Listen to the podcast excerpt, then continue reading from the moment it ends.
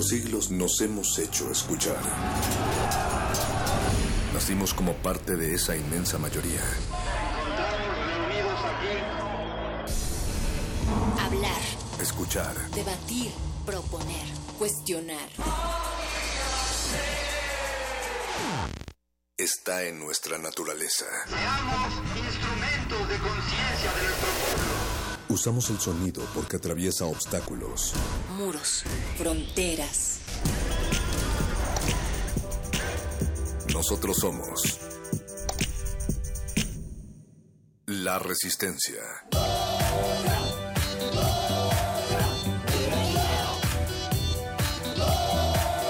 Resistencia modulada.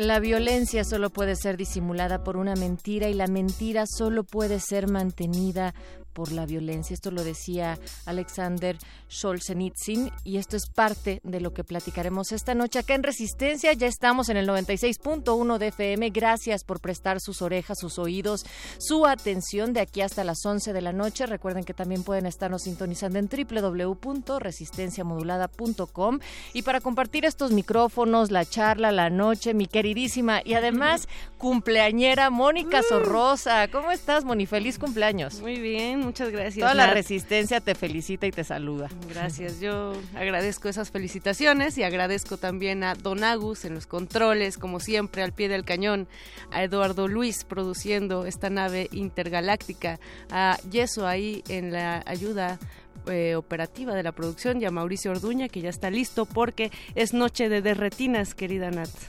Esta noche de Retinas va a estar platicando sobre eh, maquinaria panamericana. Van a platicar con Joaquín del Paso y Javier Zaragoza. Si es que recuerden que esta cabina también se transforma, además de lo sónico, en una cinematográfica. Pero antes, nosotras vamos a también tener muchas cosas. Les habíamos dicho el día de ayer que Resistencia Modulada Muchas estuvo cosas. cubriendo. Uh. ¡Uh! estuvo cubriendo el evento, el concierto de Residente en el Auditorio Nacional el sábado pasado y también hicimos referencia a algo muy específico que tiene que ver con el artículo 33 de la Constitución, el cual apela que un extranjero no puede expresarse sobre temas políticos de México y entonces en este sentido tuvieron una presencia las madres de los 43 desaparecidos de la normal rural de Ayotzinapa y tuvimos la oportunidad de captar algunas de estas frases que finalmente, Moni, también se relacionan mucho con el tema que hemos planteado que tiene que ver con las violencias, las juventudes y cómo esto también nos tiene en una grave crisis en nuestro país y que el sector que más está vulnerado no solamente son los niños, sino también las distintas juventudes. Entonces, esto tiene que ver porque hablar de los 43 desaparecidos es hablar de jóvenes, es hablar de la violencia del Estado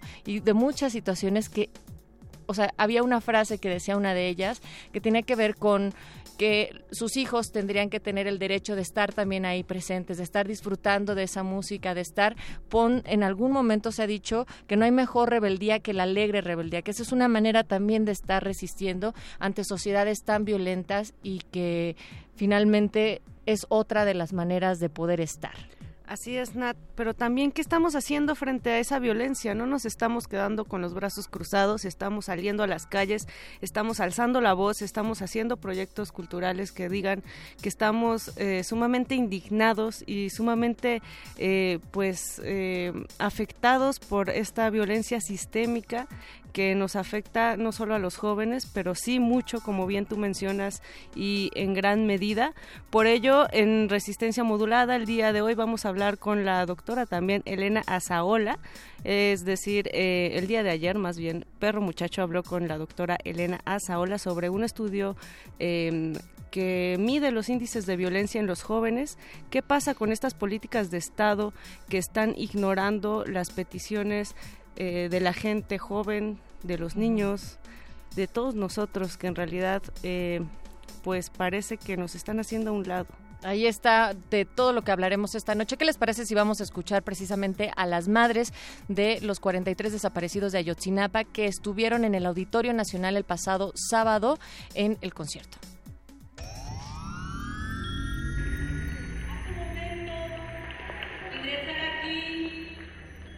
Siempre una esperanza porque, lo he dicho, estos espacios son una ventana a lo que en este país se quiere ocultar ante el mundo. Y hay que decirlo, en México nos están matando y tratan de callarnos. Se acaba de suscitar un incidente. No permitían pasar a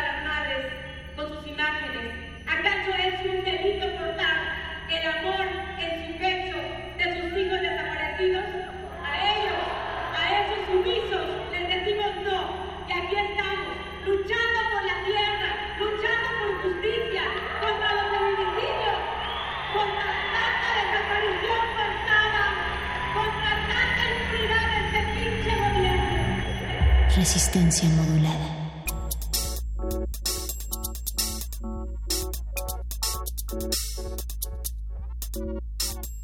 Y tendremos más de estas muestras, de estas voces que se pronunciaron en este espacio con el concierto de Residente, pero ya es momento también de escuchar, como mencionabas hace un momento, Moni, sobre la entrevista de Elena Azaola y cómo ubica en el sector más joven entre la niñez el punto ciego de la política de seguridad de nuestro país. Recuerden que ustedes pueden contactarse con nosotros a lo largo de esta transmisión en arroba R Facebook Resistencia Modulada o también nos pueden escribir a través de nuestro WhatsApp con cualquier comentario o mensaje de voz en el 4776 9081. Resistencia modulada. Resistencia modulada. Bien, eh, doctora, pues usted tiene un texto en donde mm, compila un puñado de historias de adolescentes que fueron encarcelados por haber cometido delitos, algunos de ellos graves, pero aquí como dice la revista Nexos, en el fondo de sus vidas estos han quedado han quedado los sedimentos de abusos y débiles vínculos familiares. Platíquenos por favor de este texto que se llama Los niños, puntos ciegos de la política de seguridad y cómo es que usted se aproxima a este tema. Claro que sí. Mira, eh, primero decir que fue un estudio que solicitó la Comisión Nacional de Derechos Humanos, que tuvo pues el propósito de entender qué hay detrás de estos adolescentes que han cometido delitos graves, sea porque se han unido al crimen organizado o han cometido homicidios, secuestros, violaciones, ese tipo de delitos. Entonces, pues lo que procuramos fue indagar acerca de sus circunstancias de vida previos a esos hechos para ver cómo habían afectado o influido. Y pues sí, encontramos en prácticamente todos los casos ya de que van desde luego desde las difíciles situaciones económicas de estos adolescentes y de sus familias, pero también el maltrato, el abandono, la negligencia y también el abandono de ellos de la escuela, el hecho de que muchos de ellos habían trabajado siendo niños muy pequeños, lo mismo que las situaciones muy similares que enfrentan sus familias. Entonces, bueno, lo que hicimos fue un poquito, eh, primero saber cuáles son las condiciones que enfrentan los adolescentes en general en el país y luego a analizar las circunstancias de estos chicos que nosotros entrevistamos en los centros de internamiento para adolescentes en 17 estados de la República. Y hay que decir que es un estudio representativo pues ya nos significó poder hablar con el 20%, la quinta parte, de todos los chicos y chicas que han cometido estos delitos graves en el país. De manera que ese estudio, que quien se interese puede consultarlo en la página de la Comisión Nacional de Derechos Humanos en el rubro de informes especiales. El estudio se llama Adolescencia, Vulnerabilidad y Violencia porque intenta pues establecer esta correlación entre la vulnerabilidad que ellos habían vivido, la carencia, digamos, de la posibilidad de satisfacer los derechos de los niños y un montón pues de descuidos de diferentes instituciones que se fueron sumando hasta dar por resultado pues es- estos hechos lamentables por los cuales ellos están pagando eh, privados de la libertad, pero pues que han hecho sufrir no solo a ellos, sino a otras personas en la sociedad, ¿no? Sí. ¿Hay algún factor de precariedad o un factor que compartan estos jóvenes en común o que se repita en los casos que usted estudió? Sí, bueno, importa decir que, que siempre es un conjunto de factores y que uno se da muy buen, bien cuenta después de que ha hecho tantas entrevistas de que hay jóvenes en los cuales un factor pesó más que otro, pero digamos que el conjunto de los factores que son una constante es este tema de violencia en la familia, incluso violencia de género, no necesariamente violencia en contra de los niños, a veces sí, había golpes, malos tratos, humillaciones contra esos niños. Esos niños no tenían a alguien que viera por ellos cuando estaban siendo maltratados y se les preguntó si ellos tenían a quien acudir. Cuando ellos pequeños eh, eran pequeños dijeron que no, que no había nadie que los hubiera apoyado, particularmente las niñas, lo que hay por detrás de las adolescentes es haber sufrido de abusos sexuales y muchas veces ellas intentaban vengar esos abusos. Quiere decir que no habían recibido justicia, no habían recibido la atención que necesitaban. Y como digo también, el abandono de la escuela, porque la escuela no tiene programas adecuados para pues, poder retener a los niños en la escuela, particularmente cuando son niños difíciles o tienen ciertos problemas de conducta. Muchas veces en lugar de que la escuela genere programas especializados para atender a estos niños, pues los expulsa y quedan eh, expuestos a una gran cantidad de factores, se reúnen en las esquinas, comienzan a formar bandas, o bien, sobre todo cuando abandonan sus casas ya tienen lazos muy débiles con su familia, pues pueden ser captados con- por el crimen organizado, porque hay que decir que esos muchachos pues son inmaduros, están en una etapa de la vida que según han demostrado distintos estudios en diferentes países del mundo, pues están en una etapa de transición donde todavía su completo su proceso de maduración no ha culminado. Eso quiere decir que son muy influenciables, que les es difícil resistirse a la influencia de los compañeros, de los amigos, que pues se les convence fácilmente de hacer X cosa porque ellos pues como que piensan que van a hacer eso en ese momento, pero no son capaces de visualizar la trascendencia de esos actos o que esos actos va a tener para el resto de su vida. Entonces sí, pueden ingresar a veces a grupos, ya sea pandillas o grupos del crimen organizado, pues a veces también con un deseo de pertenencia, de identidad, de darle significado a una vida que pues estando fuera de la escuela o incluso fuera de la familia, pues ellos buscan esta identidad, esta pertenencia y es pues más o menos por estas razones que ellos pueden llegar a cometer esos actos. Es importante también señalar que la mayor parte de los estudios lo que han logrado demostrar es que estos chicos y chicas, digamos que por lo general son hechos transitorios en su vida que tienen que ver con este periodo de su vida, pero claro que siempre y cuando la intervención que se haga con ellos sea por parte de la familia, de las autoridades, sea una intervención apropiada que los ayude, que los oriente, que los acompañe, que los apoye. Lamentablemente no siempre es este el caso. Las instituciones para adolescentes, justo hoy vemos hace un rato se jugaron un grupo de muchachos de, de la institución para adolescentes del estado de Tamaulipas, me parece. Pues sí, estas instituciones no les brindan todos los elementos que ellos requieren para salir adelante.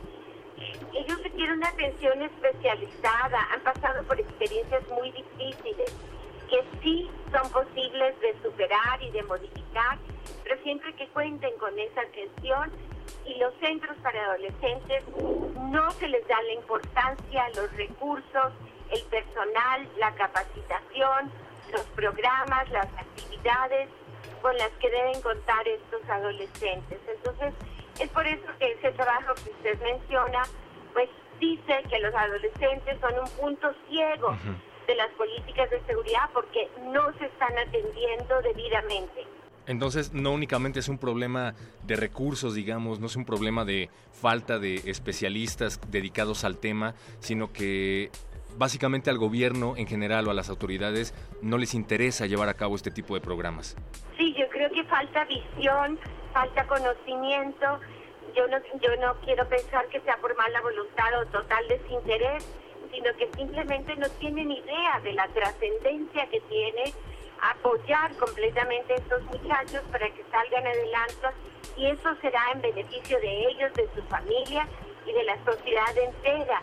Pero sí, la verdad es que estas instituciones no reciben el apoyo que necesitarían ni cuentan con los especialistas, con el personal que requerirían. Hay personas que lo hacen con muy buena voluntad, pero en condiciones muy difíciles, con salarios muy bajos, no se les capacita debidamente, en fin, toda una serie de apoyos que requieren estas instituciones para brindar una atención adecuada. Al menos nosotros desde eh, nuestra trinchera como ciudadanos, también como jóvenes o también como miembros de familia, ¿cómo podríamos contribuir a que este tipo de situación mejore, doctora? Muy buena pregunta. Yo creo que, así como estaba diciendo, hay mucha responsabilidad de las instituciones gubernamentales, pero también de la sociedad entera, que apoye a estos chicos, que les dé una segunda oportunidad, que no les cierre el camino. La sociedad puede llevarles también actividades, cosas mínimas que ellos requieran. Ni siquiera tienen suficiente comida o unos tenis para hacer deporte. En fin, hay muchas maneras en que la sociedad puede y debería contribuir para que estos muchachos pues vean que la sociedad no los abandona, no los ignora y, desea que ellos formen parte como seres respetuosos de, la, de las leyes.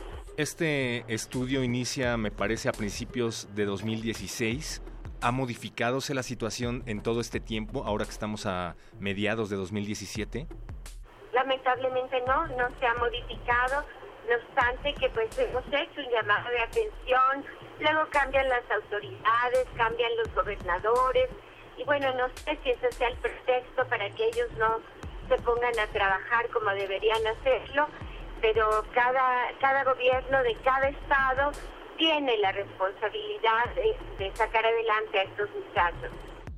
Pues una de las maneras de, de, contribuir a mejorar esta situación es sin duda estar informado. Por favor, repítanos en dónde podríamos encontrar esta y, otras investigaciones al respecto. Sí, en la página de la Comisión Nacional de Derechos Humanos, que es www cndh.org.mx, allí irse a la, al link de informes especiales y luego luego aparece eh, el informe especial sobre adolescentes, adolescencia, vulnerabilidad y violencia.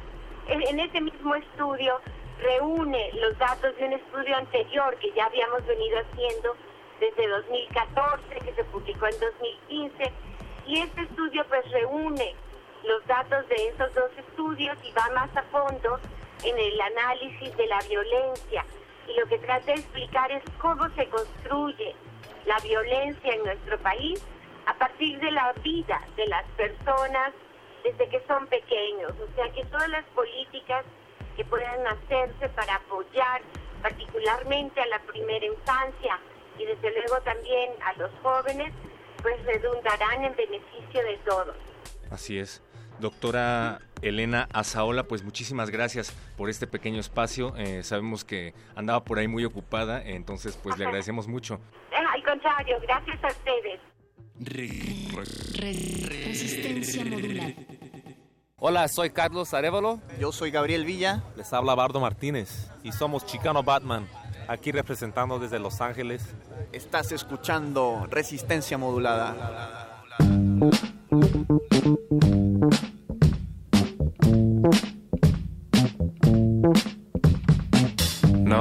likes you, nobody cares. Nobody wants you, nobody cares. To extend a greeting, a connecting lands. Life is just a jaded game to them. They will give it a chance.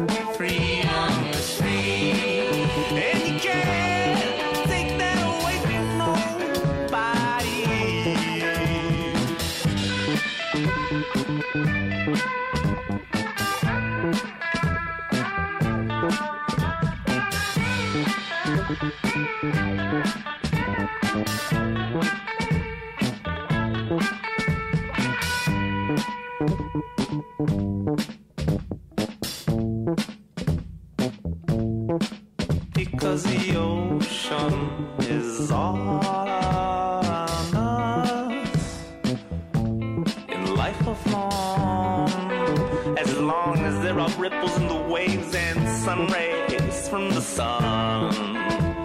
And while I'm here on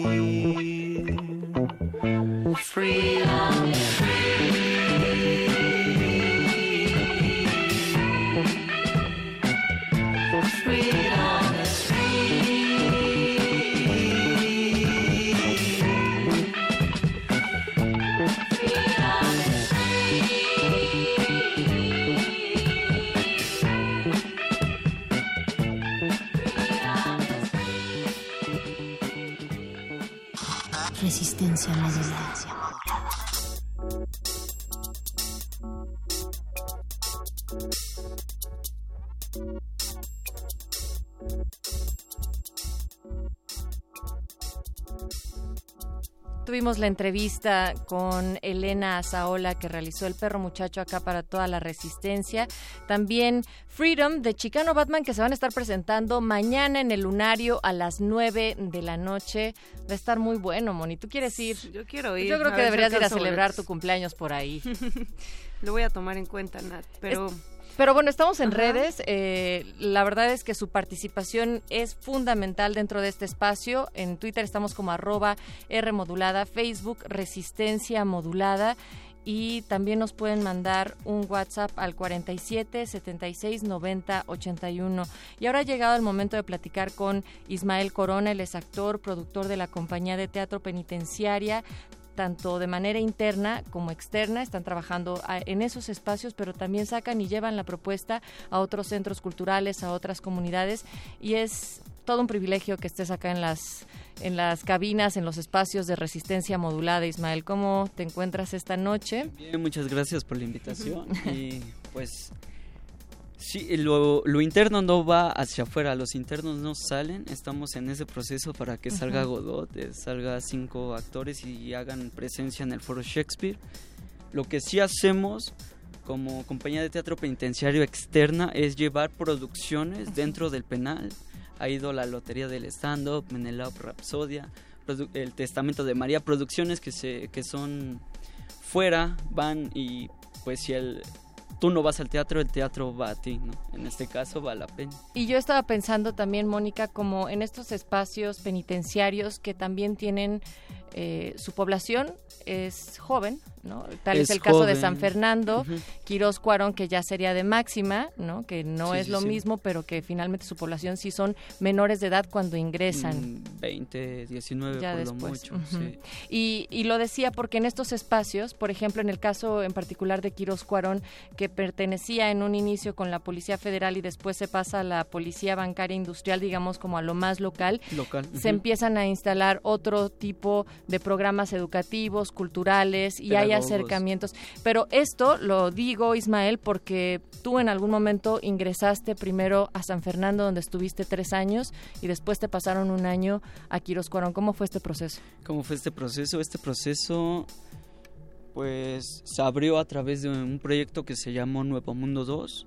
Ya había, se había presenciado lo que era Nuevo Mundo 1 con, la- con una obra de teatro dentro de Quirós. Y que era donde nosotros, o sea, como comunidad externa podíamos ingresar al penal. A mí me tocó ver esa parte de, de Mundo 1. Sí, y Nuevo Mundo 2 era ser programadores de bases de datos empresariales por parte de SAP, mm, Software Application Programming, o programadores ABAP. Y pues e- ese fue el proceso para que yo llegara de San Fernando a Quirós, fue por el proyecto, Ujú. no tanto por la otra parte, ¿no? Que tú llegas a Quirós Cuarón por, por el lado de que pues ya no estás bien en San Fernando, sino fue todo lo contrario, fue un fue como una innovación, ya había pasado el primero y el segundo, pero para esto yo entonces en San Fernando tomo pedagogía, tomo psicología individual y familiar y también las formaciones culturales, que en este caso pues llega el foro Shakespeare a través de un compañero que fue liberado de la penitenciaría de Santa Marta y pues va y da un taller de teatro con- junto con la dirección del foro, ¿no? que es Itari Marta y otro compañero. ¿Y cómo Ahí, cambia? ahí fue donde Ismael? pues me empapé de, de esto que era el teatro, porque pues por lo mucho estuve tres meses. Cuando voy a San Fernando pues me dan mi libertad asistida y una formación académica como beneficios. Y ya en externación pues me integro a, a la compañía de teatro penitenciario porque me vuelvo a encontrar a Israel y en este caso llega Javier Cruz como compañeros de la penitenciaría pues ahora ya externa. Y me invitan a, a un proyecto que se llama Media Material, que hablaba de la violencia de género, y de allí me hacen la invitación a Ricardo III, que habla de pues el poder, la violencia, tanto pues como de adulto, joven, infantil, la genética, todo lo que te vas arrastrando, todas tus cadenas que arrastras, ¿no? Y no las puedes romper, pues en ese proceso te das cuenta de pues no no entender a Shakespeare, sino empatar, no empatar con Ricardo, porque pues en este caso hay una frase muy célebre, todos somos culeros porque somos incapaces de amar. Y pues así se va desarrollando todo este proceso como llegó. Hace un momento, Ismael, platicábamos de qué genera la violencia. Sin duda son muchos factores, ¿no? Claro. Eh, y cada caso es particular. Pero podríamos hablar un poco de tu experiencia. Pues desde a mi tu- desde mi título personal, pues siento que lo que me generó violencia fue fue el que yo mi entorno, en primera, mi entorno no era tan denso, pero yo lo quise volver así. Mi núcleo familiar, claro, hay situaciones donde tú vas a arrastrando patrones de conducta como en este país que estamos pues somos machistas, ¿no? Y si tú no eres machista, tú eres vulnerable y si tú eres vulnerable, pues eres la otra parte, ¿no?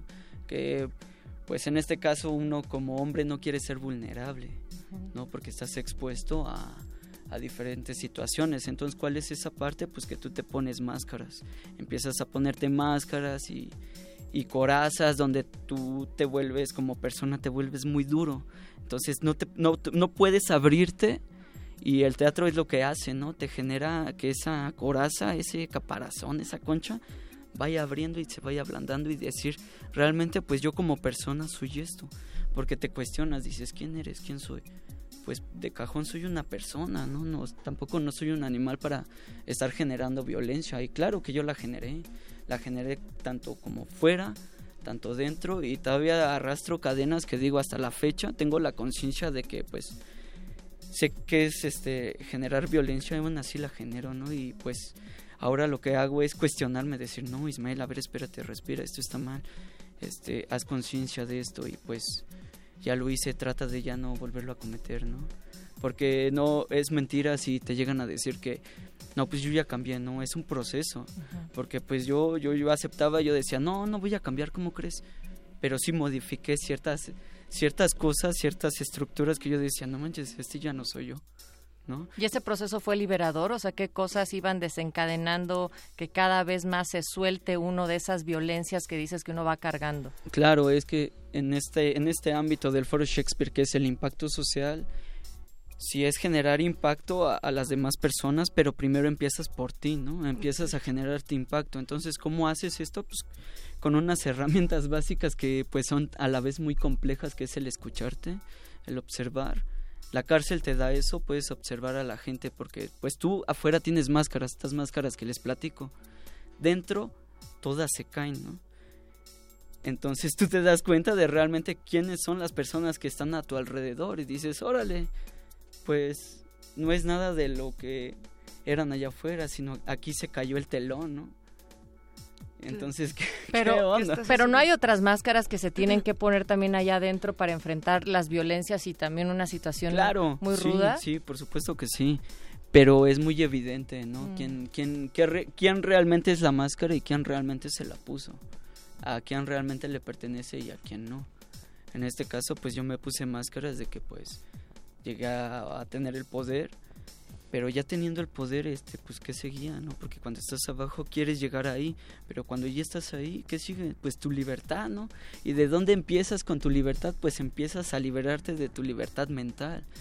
Entonces pues las las actividades culturales en este caso que había un bunco había un taller de pintura hay una variedad de talleres no no sé ahorita en la fecha qué, qué talleres hayan pero este bunco era una biblioteca comunitaria donde pues tú dices, bueno, voy a leer un cuentito aunque esté cortito, pero pues ya hiciste el, el, objetivo de leer aunque sea algo y después eso se convierte en un libro y después empiezas a, a leerte a ti mismo porque empiezas a escribir y dices, ay, güey, ya vi, ya vi las puertas mentales, ¿no? Y el teatro es eso, es una, es una puerta inmensa donde tú entras, pero a lo mejor estando dentro no ves, no dimensionas, sino pues a través del tiempo te vas, a da te vas dando cuenta que es eso.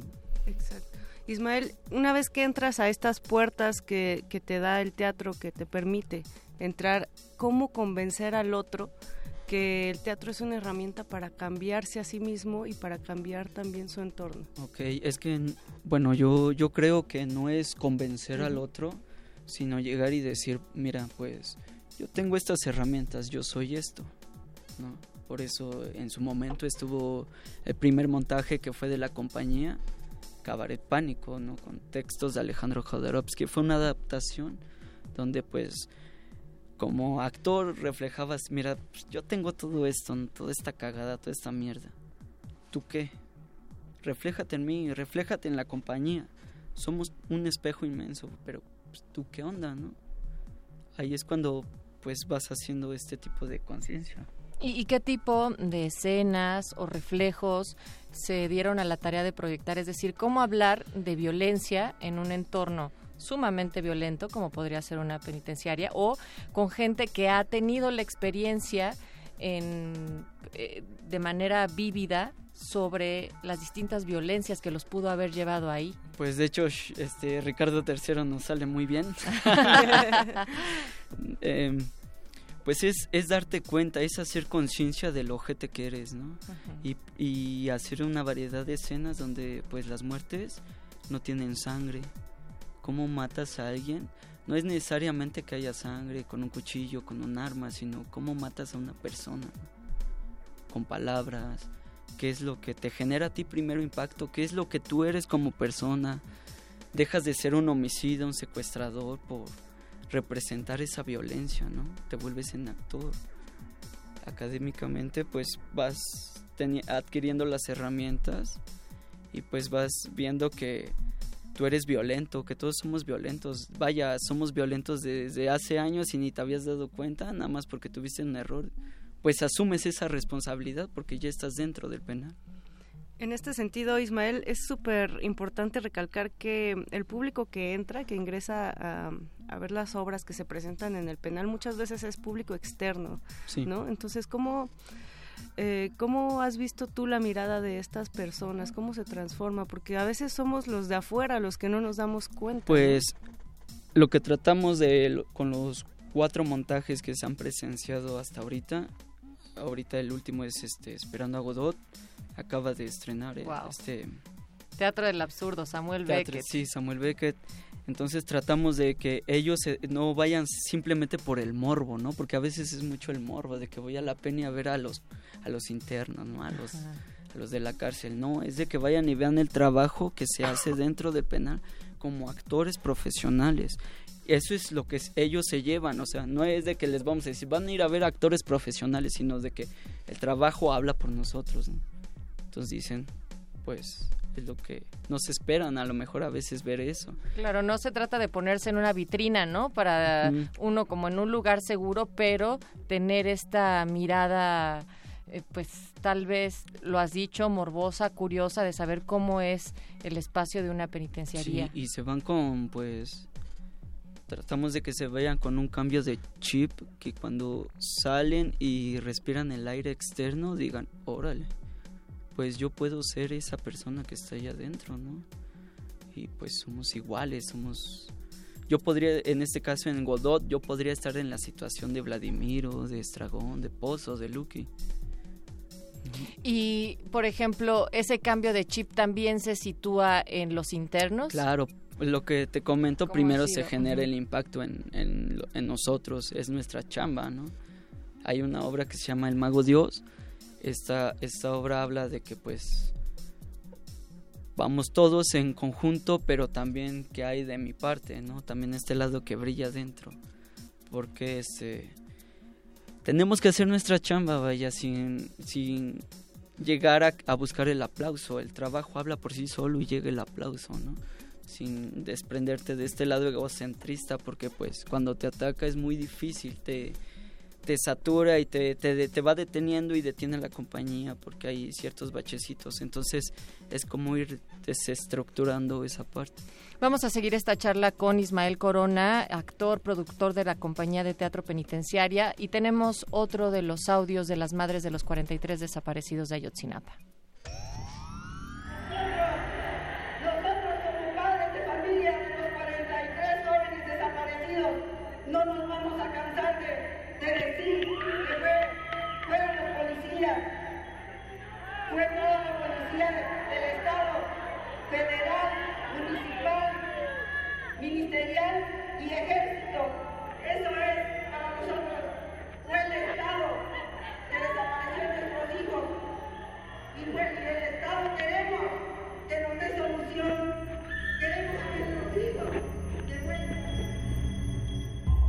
Resistencia modulada.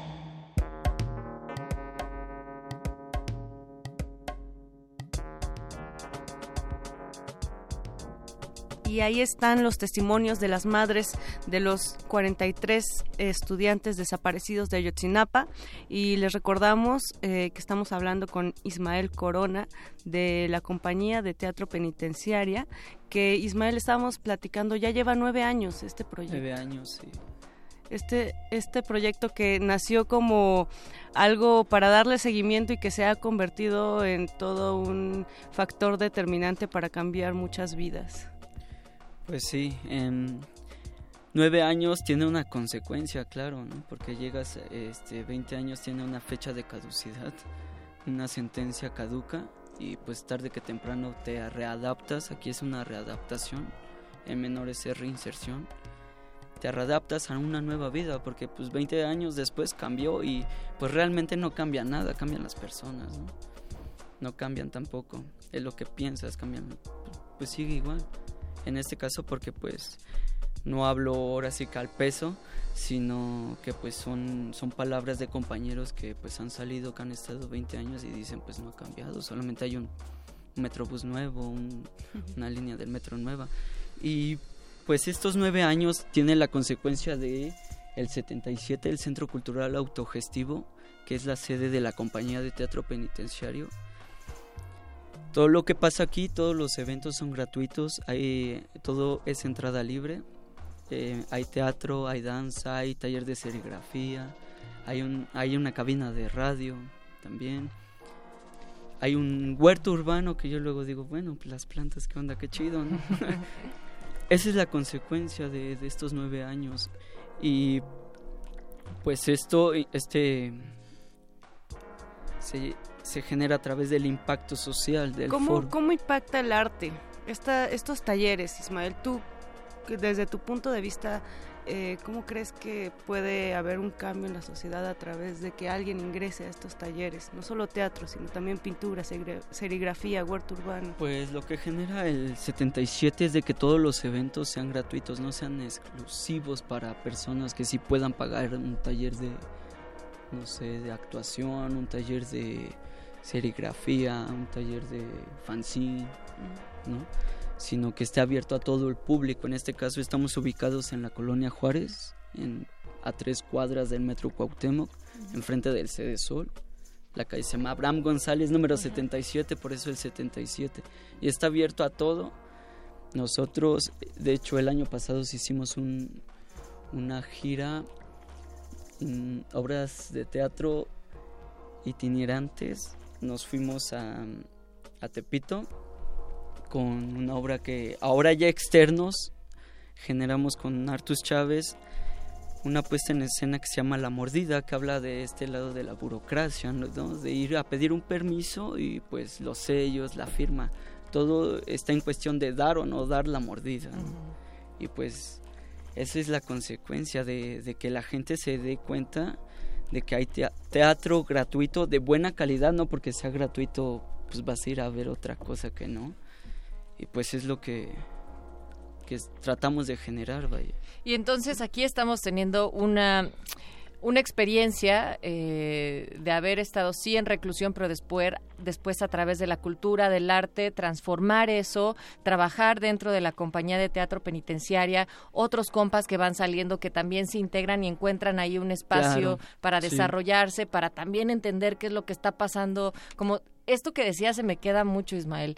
Es decir, las cosas afuera no cambian. Y esto está muy cañón porque tiene que ver con que no estamos ofreciendo ningún panorama más alentador para las juventudes, ni antes de entrar ahí, ni cuando salen. Entonces, otras formas de Pues organización creo que eso son es, las es nuestra chamba. Eso es nuestro trabajo, de hecho, dejar pues pues es que uno va se va dando cuenta que en cualquier momento puedes dejar todo, puedes dejar tanto la compañía, puedes dejar de de hacer lo que estás haciendo para para el futuro, porque pues pues qué para quién es, para quién va a ser. ¿O qué Pues claro, es para tu persona, pero también hay que darnos cuenta de que pues hay chavos que pues buscan este lado un colchón, ¿no? Un colchón donde pues te puedes acercar al teatro, te puedes acercar a la cultura, ¿por qué no lo hay? Porque no estamos no sé, a mí me tocó vivir esta parte de de un entorno bajo, bajo en cultura. Hay un faro en Tláhuac, el faro de Tláhuac, pero está muy alejado de donde yo soy, ¿no? Entonces es, es de generar que, ¿sabes qué? Mira, te invito al 77, mira, hay teatro, y no, que, ¿para qué? No, pues mira, no, pues es que ¿para qué estás ahí si estás perdiendo el tiempo, Ismael, no? No nos hagamos, mira, mira estas armas, mira este dinero, pues tú eres de aquí, por el estigma, ¿no? Y pues les digo, pues es que es lo mismo, vaya. Es como delinquir. ¿Por qué? Porque creas el proyecto, ¿no? Te sientas en la mesa y estás organizando tu crimen, que es el crimen escénico. Lo planeas y lo ejecutas. Y tu resultado es de que el espectador se lleve algo. Y claro, por supuesto que tú te llevas algo también. Y eso pues también hay una remuneración, por supuesto, porque es tu trabajo, no solamente es un hobby, ¿no? Que muchas personas pues lo ven así. ¿Cómo resistir ante tanta violencia, ¿Cómo? adentro y afuera, Ismael? ¿Cómo resistir? Pues es aguantando, es estirando la liga. en- No te creas, es difícil porque luego es lo que te digo, que tú generas tu propia violencia, ¿no? Todos somos responsables de esas violencias, pero es muy fácil dar la espalda y decir, "Ah, yo ya hago impacto social, ya no me importa lo demás. ¿no? Pero creo que es empezando desde tu persona, tu núcleo familiar, ir quebrando esas pequeñas cadenas que te van arrastrando, que a la larga se hacen un, un boncho y son pesadas, pero pues así poco a poco. No vamos a cambiar el mundo de un día para el otro, a lo mejor este, no sé, impacto social, yo me muero y otras personas continúan con eso, pero claro, se va a ir, es como un virus, ¿no? Se va a ir expandiendo, expandiendo así como la maldad, así tiene su contraste, tiene lo lado, lo lado bueno y no, es, y no es de que seas malo o que seas bueno, sino de que estés centrado y equilibres las dos, porque las dos son buenas herramientas y te ayudan para escena. Claro que yo no, yo no este, moralizo lo que yo hice, ¿no? Sino que pues ah, digo, pues no está bien. Y lo tengo consciente porque sé que no es un juego y sé que si lo olvido lo voy a volver a ejecutar. Entonces eso me sirve en el teatro para, en este caso Ricardo III, que por cierto el 29 de este mes es, eh, tenemos función, pues es, eh, es generar este, pues tu conciencia, es decir, pues vamos quebrando poco a poco y así los que se te vayan sumando, ser autogestivo, por eso está el 77, la banda se te va sumando. ¿Cuándo se presentan y en dónde? Nos presentamos, Ricardo III y Godot se presentan dentro de la peniten- penitenciaría de Santa Marta Catitla. ¿Cómo llegar allí? Ustedes llegan al Foro Shakespeare a, la 11 de, a las 11 de la mañana, es la cita. Para esto necesitamos su nombre completo y fecha de nacimiento para, para hacer el protocolo. Claro. Y esto lo pueden mandar a- al correo electrónico que es teatro y prisión arroba foroshakespeare.com. En el Facebook estamos como compañía de teatro penitenciario. En Twitter, CIA Teatro Penny. Y pues ahí les mandamos el reglamento que es qué ropa no puede entrar, qué tipo de objetos no pueden entrar. Y las citas a las 11, repito, y a las 4 de la tarde están de regreso a- en el Foro Shakespeare. Repito la información, 29 de junio a las 11. es Ricardo III, 8 es Esperando a Godot.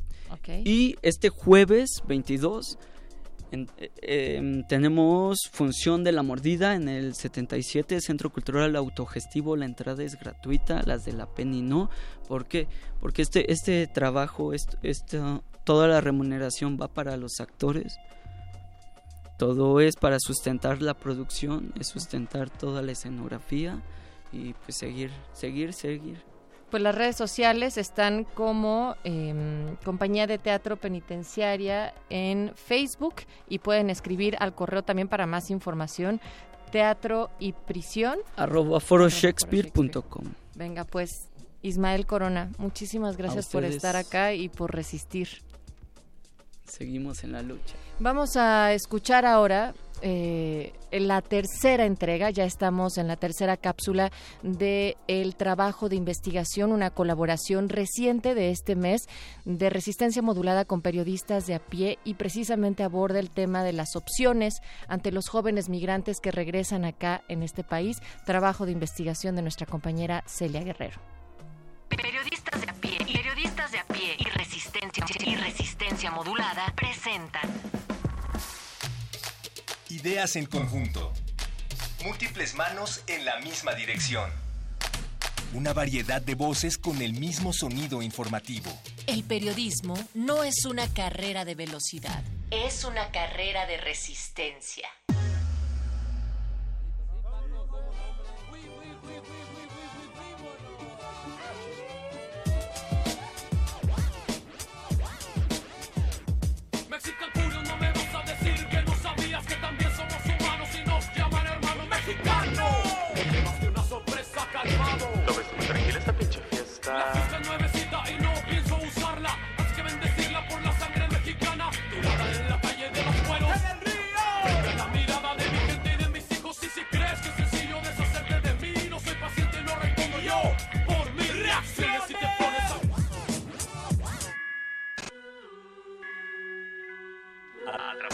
Atrapados en los call centers. Call centers. Thank you for calling Tech Support. How may I help you today? La semana pasada, en la segunda parte de Atrapados en los call centers, escuchamos la historia de Luis que ejemplifica por qué, en principio, muchos mexicanos migran a Estados Unidos. En la primera parte hablamos de las condiciones laborales de su empleo y bajos sueldos a las que regresan cuando son deportados. Deportados. Luis dice estar consciente de que ahora su única opción es comenzar otra vida en México y el trabajo en Teletec con un salario de 4.500 pesos al mes es lo mejor que ha podido conseguir. Además de que el sueldo es mayor al de cocinero, estar en el call center le recuerda su vida en Chicago. Cuenta. y podemos platicar y todos saben qué es estar allá y podemos platicar y entendernos, platicar y fuera del trabajo no hay mucha gente que lo haga.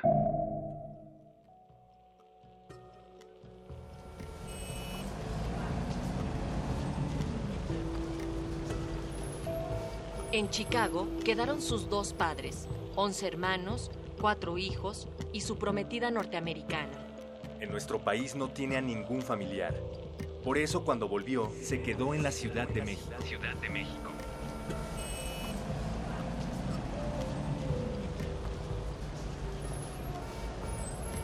Comenzó en 2007.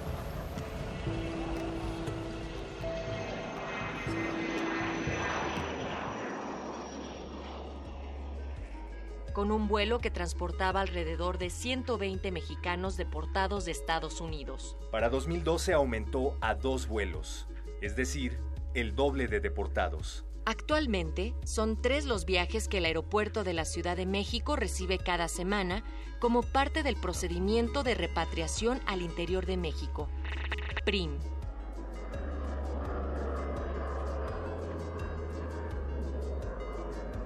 ...350 repatriados mexicanos llegan en estos vuelos cada semana. de los cuales el 10% se quedan en la capital y se suman a los que se trasladan desde la frontera a la ciudad vía terrestre.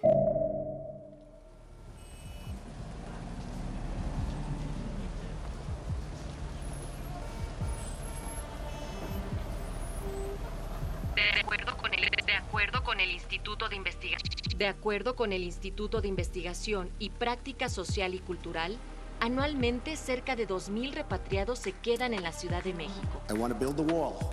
We need the wall. The Border Patrol, ICE, they all want the wall.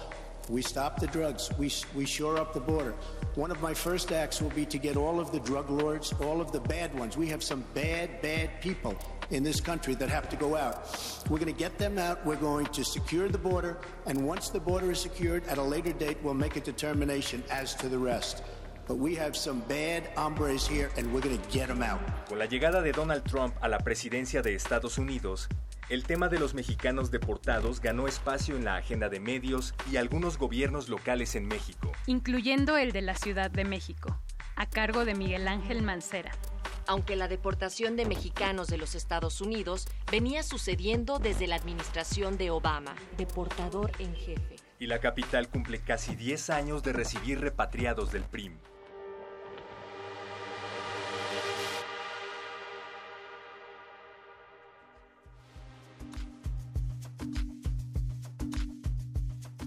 A nivel federal, el PRIM tiene como objetivo la reincorporación a la vida laboral.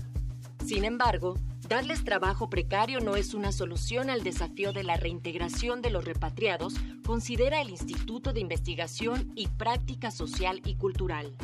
Al final, en la Ciudad de México, como lo fue para Luis, la mejor opción para un repatriado es trabajar en un call center, una industria equiparable a la maquiladora, considerada una oportunidad de empleos para deportados. deportados.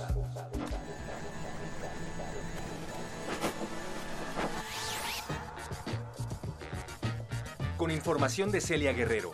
Consulta el reportaje escrito en el portal www.enelcamino.piedepagina.mx. Facebook Pie de Página. Twitter P de Página. Contacto arroba piedepagina.mx. Realización, idea original y guion, Celia Guerrero y María Teresa Juárez. Voces, Celia Guerrero, Héctor Castañeda y Natalia Luna. Producción, Oscar Sánchez. Periodistas de a pie, periodistas de a pie y resistencia, y resistencia modulada presentan. Ideas en conjunto. Múltiples manos en la misma dirección. Una variedad de voces con el mismo sonido informativo.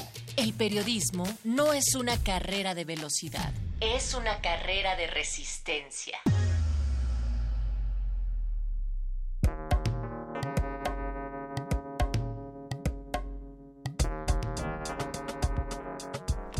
Las redes de Resistencia Modulada en Twitter. Estamos como arroba R modulada, Facebook Resistencia Modulada.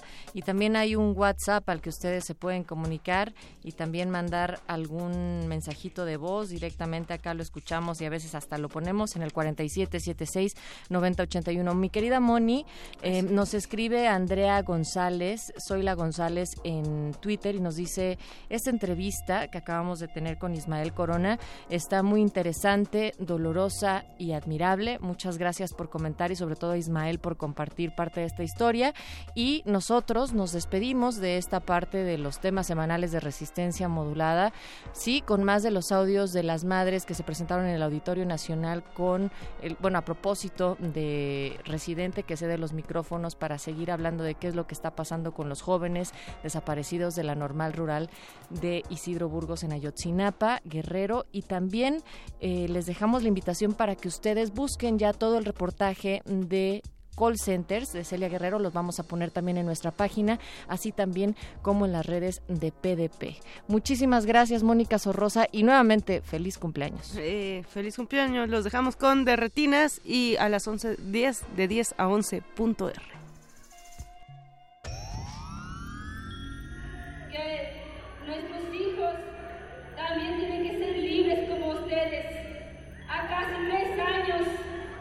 sin tener su cariño, sus abrazos, sin tener su presencia, sin poder ver a nuestros hijos escuchando música, bailando con ustedes. Por eso quiero decirle a todos ustedes que deben de unir a nuestra lucha, porque este problema no nada más de los 43 normales desaparecidos. Sabemos que hay miles y miles de familiares que no saben a su ser querido dónde está.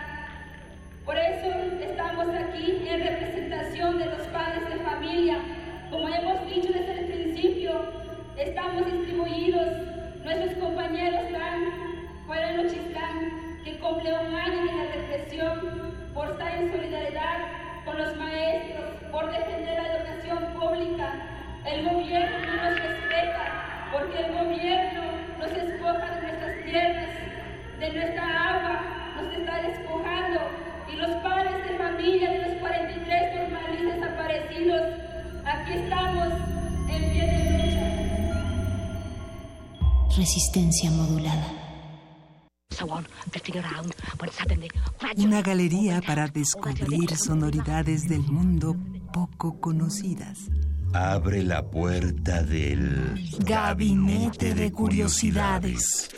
Serie que recupera y analiza audios y grabaciones de diversos archivos sonoros. Domingos a las dos y media de la tarde con Frida Saldívar y Luisa Iglesias. Somos coleccionistas de sonidos. 96.1 de FM. Radio UNAM. Como los pulpos, los escritores son más sabrosos en su tinta. Una producción del Instituto de Energías Renovables de la UNAM. Lunes y miércoles al mediodía por el 96.1 FM. Radio UNAM. El antiguo colegio de San Ildefonso exhibe la muestra Leo Matis, el muralista de la lente, a 100 años de su nacimiento, que reúne 81 fotografías, además de dibujos, caricaturas y notas periodísticas sobre este maestro de la lente, que contribuyó en forma decisiva para el desarrollo de la fotografía en América Latina y ofrece una visión integral de las cualidades estéticas de su obra. Leo Matis, el muralista de la lente, a 100 años de su nacimiento, se puede visitar en el antiguo colegio de San Ildefonso. Testimonio de oídas. Música nueva en voz de sus creadores. De sus intérpretes. Un autorretrato sonoro de la música de hoy. Escúchanos por el 96.1 de FM los martes y jueves a la 1 a.m. o en su retransmisión los sábados y domingos también a la 1 a.m.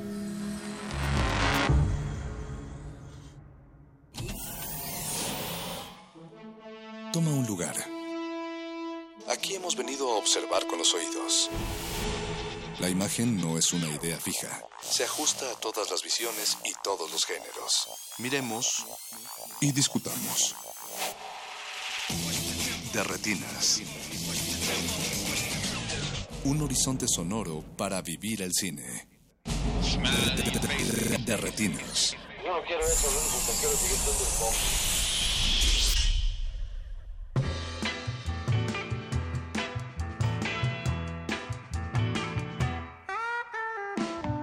Bienvenidos a De Retinas, estamos en la cabina cinematográfica de resistencia modulada y estamos transmitiendo por el 91.6 FM de Radio UNAM. Eh, les doy la bienvenida, mi nombre es Rafael Paz y como toda la semana está aquí Jorge Javier Negrete. ¿Qué tal, Rafa? Buenas noches. Nos falta Alberto Cuña Navarijo, pero esperemos Todavía que no llegue en el transcurso de los primeros bloques. Quizás se quedó en su casa, encerrado. Ojalá no. No pudo salir. Pero eh, lo vamos a esperar con calma y ojalá llegue. Sobre todo ojalá esté bien. Esta noche vamos a estar hablando de cine mexicano y de una película que se estrenó el viernes pasado que se llama Maquinaria Panamericana. Y para hablar de ella tenemos aquí a dos de sus creadores. A Joaquín del Paso, que es su director, y a Javier Zaragoza, que es protagonista de la película. ¿Cómo están, chicos? Hola, buenas noches, gracias por invitarnos. No, ¿Qué tal? por Hola, venir. buenas noches. Porque como nos decían, llevan muchas, muchas entrevistas. Sí, afortunadamente nos han pedido mucho, eh, muchas entrevistas y, y siempre es un placer estar aquí en, en- en Radio UNAM. Es muy agradable, de verdad. No, imagino que después de todo el paso de festivales, de filmar, por fin verla en, en pantalla es satisfactorio. Sí, pues eh, de- lleva de- desde el 14 de febrero del 2016, esa fue la primera vez que se mostró la película y llevamos desde entonces pues eh, mostrándola en todo, eh, por todo el mundo y ahora está en México en los cines y, y realmente no sé qué más te puedo contar de la película, ya he dicho mucho y este, espero que podamos sacar ahí unos buenos, unas buenas pláticas alrededor. Pues más bien espero no repetirnos tanto, No. porque también después de tantas entrevistas es difícil. Pero bueno, vamos a estar hablando con ustedes esta noche. Esperemos que nos acompañen del otro lado de las bocinas. Recuerden que eh, para contactarnos pueden usar nuestras redes sociales. Estamos en Twitter como arroba R modulada y en Facebook como Resistencia Modulada. Vamos a escuchar algo de música y regresamos a platicar de maquinaria panamericana. Eh, la selección musical de esta noche tiene que ver con la película. Regresando al corte les contamos de qué va.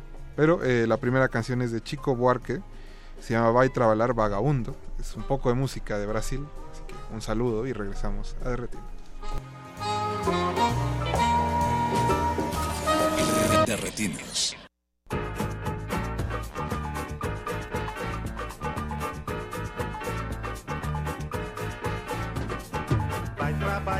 vagabundo, vai trabalhar, criatura. Deus permite a todo mundo uma loucura. Passo domingo em família, segunda-feira, beleza. Embarca com alegria na correnteza.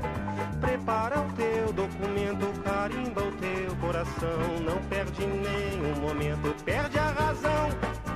Pode esquecer a mulata, pode esquecer o bilhar, pode apertar a gravata, vai te enforcar, vai te entregar, vai te estragar, vai trabalhar. Vê se não dorme no ponto, reúne as economias, perde os três pontos no conto da loteria. Passa o domingo no mangue, segunda-feira vazia, ganha no banco de sangue pra mais um dia. Cuidado com o viaduto, cuidado com o avião. Não perde mais um minuto, perde a questão. Tenta pensar no futuro, no escuro. Tenta pensar, vai renovar teu seguro. Vai caducar, vai te entregar, vai te estragar, vai trabalhar. Passa Passo domingo sozinho, segunda-feira, desgraça sem pai nem mãe, sem vizinho em plena praça. Vai terminar moribundo com um pouco de paciência no fim da fila do fundo da previdência. Parte tranquilo, irmão, descansa na paz de Deus. Deixaste casa e pensão só para os teus. A criançada chorando, tua mulher vai suar pra botar outro malandro no teu lugar. Vai te entregar, vai te estragar, vai te enforcar, vai caducar, vai trabalhar, vai trabalhar, vai trabalhar. Vagabundo. De, retinas. De retinas.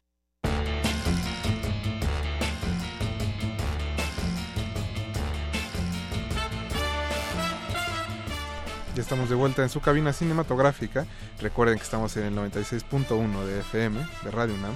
Y esto es Resistencia Modulada. Vamos a platicar esta noche de maquinaria panamericana para que aquellos que no la han visto se trata de una empresa que un día descubre que su fundador, dueño y pues ahora sí que benevolente, ¿cómo decirlo, Jorge?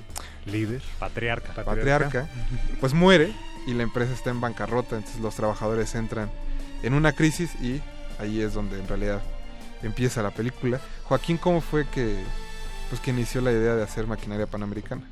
Em, pues yo, yo viví muchos años en Polonia, de hecho Ujú. estudié cine allá y cuando regresé em, me, me encontré con esta locación gracias a mi, a, a mi padre que trabaja en... Él, él toda la vida ha vendido máquinas de construcción y ha trabajado en diferentes empresas. Y este, la primera empresa en la que él trabajó fue Maquinaria Panamericana, que fue una empresa fundada por mi abuelo que se dedicaba justo a esto. Y, y entonces a través de él to- eh, llegué a esta locación que estaba enfrente del aeropuerto. Digo estaba porque ya no existe. Este, esta, esta empresa de maquinaria la iban a demoler para construir un centro comercial y adentro había una, digamos que había una compañía que seguía eh, Funcionando. funcionando. Entonces, este, me impresionó mucho el lugar, la locación, me impresionó mucho el, el- el- la marca que dejaron los humanos en el, en el espacio a través de los años y que nunca había sido remodelada. Entonces se sentía mucho, digamos, esa carga humana en el lugar. Y al enterarme de que iban a demolerla este, y platicando con los trabajadores, pues me, me, me- me encontré con como un aire de incertidumbre muy fuerte, de la gente no sabía si iba a conservar su empleo o no, si lo iba a perder. Eh, había una, un gran signo de interrogación encima de toda la situación. Y, y eso me impresionó mucho, me- me- me- las dos cosas, digamos, el, este lugar congelado en el tiempo y además esa incertidumbre de no saber si eso va a desaparecer. Y, eso fue lo que lo que me hizo olvidar el guion que yo traía digamos eh, preparado para que fuera mi ópera prima y que al final no lo fue. Eh, y dejé ese proyecto a un lado y me, y me decidí a escribir esta película contrarreloj en cinco meses antes de que demolieran el lugar. Y así es como arrancó esta odisea donde no hubo tiempo para, para pensarlo. La verdad, no, no tuvimos tiempo para... Yo sabía dentro de mí, por mi historia familiar, por ver esta gente que no sabía que era eh, no sabía cuál era su futuro sabía que ahí estaba la película lo sentía dentro y me fui en línea recta y, y ahora aquí estamos ¿no? tres años después Sí. Javier, en tu caso, ¿cómo fue que entraste al proyecto de maquinaria panamericana? Pues haciendo casting, me hizo Joaquín como cinco casting y me quedé, me quedé y ya este, pues fue muy padre, fue muy padre quedarme en la peli porque yo no creía, ¿eh? O sea, me dice el, uno de los que estaban recibiendo, donde hacían el casting, ya era el tercero que hacía, creo, y me dice, esta película la vamos a hacer en 35. Y le digo, no te creo. O sea, ya nadie filma, ya es carísimo filmar. sí, sí. Y me dice, sí, sí, sí. Y ya cuando, pues ya platiqué con Joaquín y preparamos todo, pues sí vi que sí era la cámara, la Panavision acá gigante y... Y en México, en ese tiempo, bueno, pues yo ya he hecho varias películas. Era la lata de mil pies y tener este como mucho cuidado de no equivocarte, ¿no? Porque salía carísimo mandarla al laboratorio y todo eso. Entonces era como más tenso, ¿no? Ahora es digital y repite 50 veces y no, no hay tanta... Pero antes sí era así como, cuídalo, ¿no? Y entonces yo veía que Joaquín metía una lata de mil pies, que son como 10 minutos, ¿no? De, 10 minutos, sí. Y entonces me decía, camina. Y yo veía que se acababa la lata de mil pies.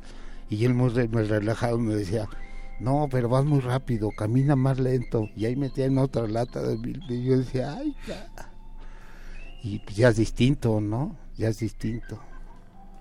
Creo que uno de los elementos como más importantes o centrales de la película es justamente la dinámica entre todos los personajes, ¿no? Y el ritual, y esta especie como de ritual eh, como muy buñueliano que tienen después, ¿no? Eh, de quedarse, atrincherarse en la fábrica y quedarse.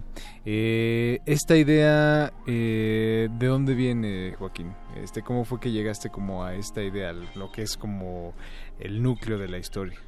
Eh, bueno, el- la idea del... el- cuando yo empecé a escribir la- el guion con Lucy Pavlak, que es mi co-guionista y ella es inglesa, empezamos por desarrollar los personajes y, eh, empezamos desarrollando al contador, las vendedoras y cada uno tenía realmente, eh, escribimos mucho alrededor de cada uno y, y sabíamos muy bien quiénes eran y después empezamos digamos a meter esta a crear una red de donde cada personaje de acuerdo a la manera en la que es y de acuerdo a su pasado cómo se van este entrelazando en esta historia no entonces realmente fue un proceso de, de fue un proceso de crear como una especie de rompecabezas de cómo todos los personajes se van entrelazando. Para los que no han visto la película, pues las, las historias van saltando y vamos viendo las, las diferentes perspectivas. Y, y- digo perspectivas porque eh, diferentes perspectivas, porque a mí me interesa hacer un cine eh,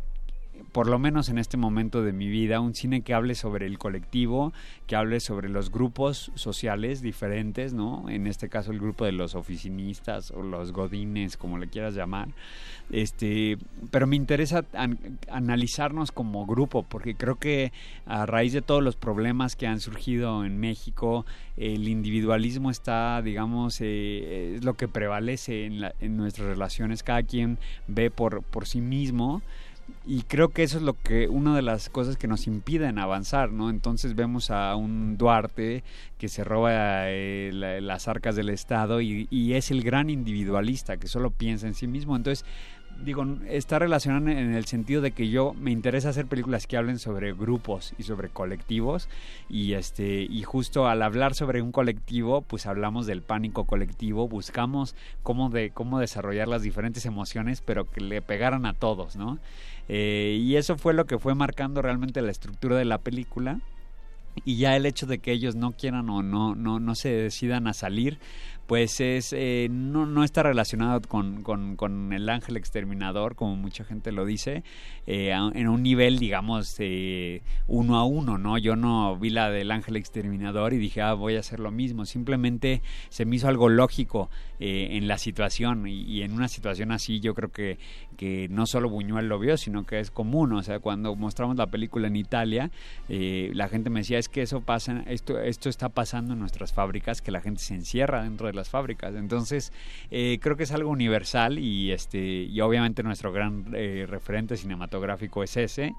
Pero yo estoy hablando de, de gente que no quiere, de, que no quiere cambiar o que le da miedo el mundo exterior y que tal vez su mundo disfuncional interior es, es, eh, es mejor que lo que está pasando allá afuera, ¿no? Entonces, eh, ese era, digamos, como el camino que yo intenté seguir en la película y que creo que está ahí marcado a, a mi manera muy... eh, no sé si estrambótica o, o- o, este muy este ecléctica, pero pero justo esas son las reflexiones que me venían a la cabeza a la hora de escribirlo.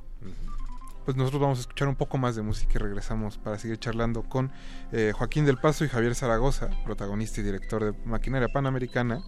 Vamos con She Works Hard for the Money de Donna Summer. No se despeguen, están en resistencia modulada. De retinas.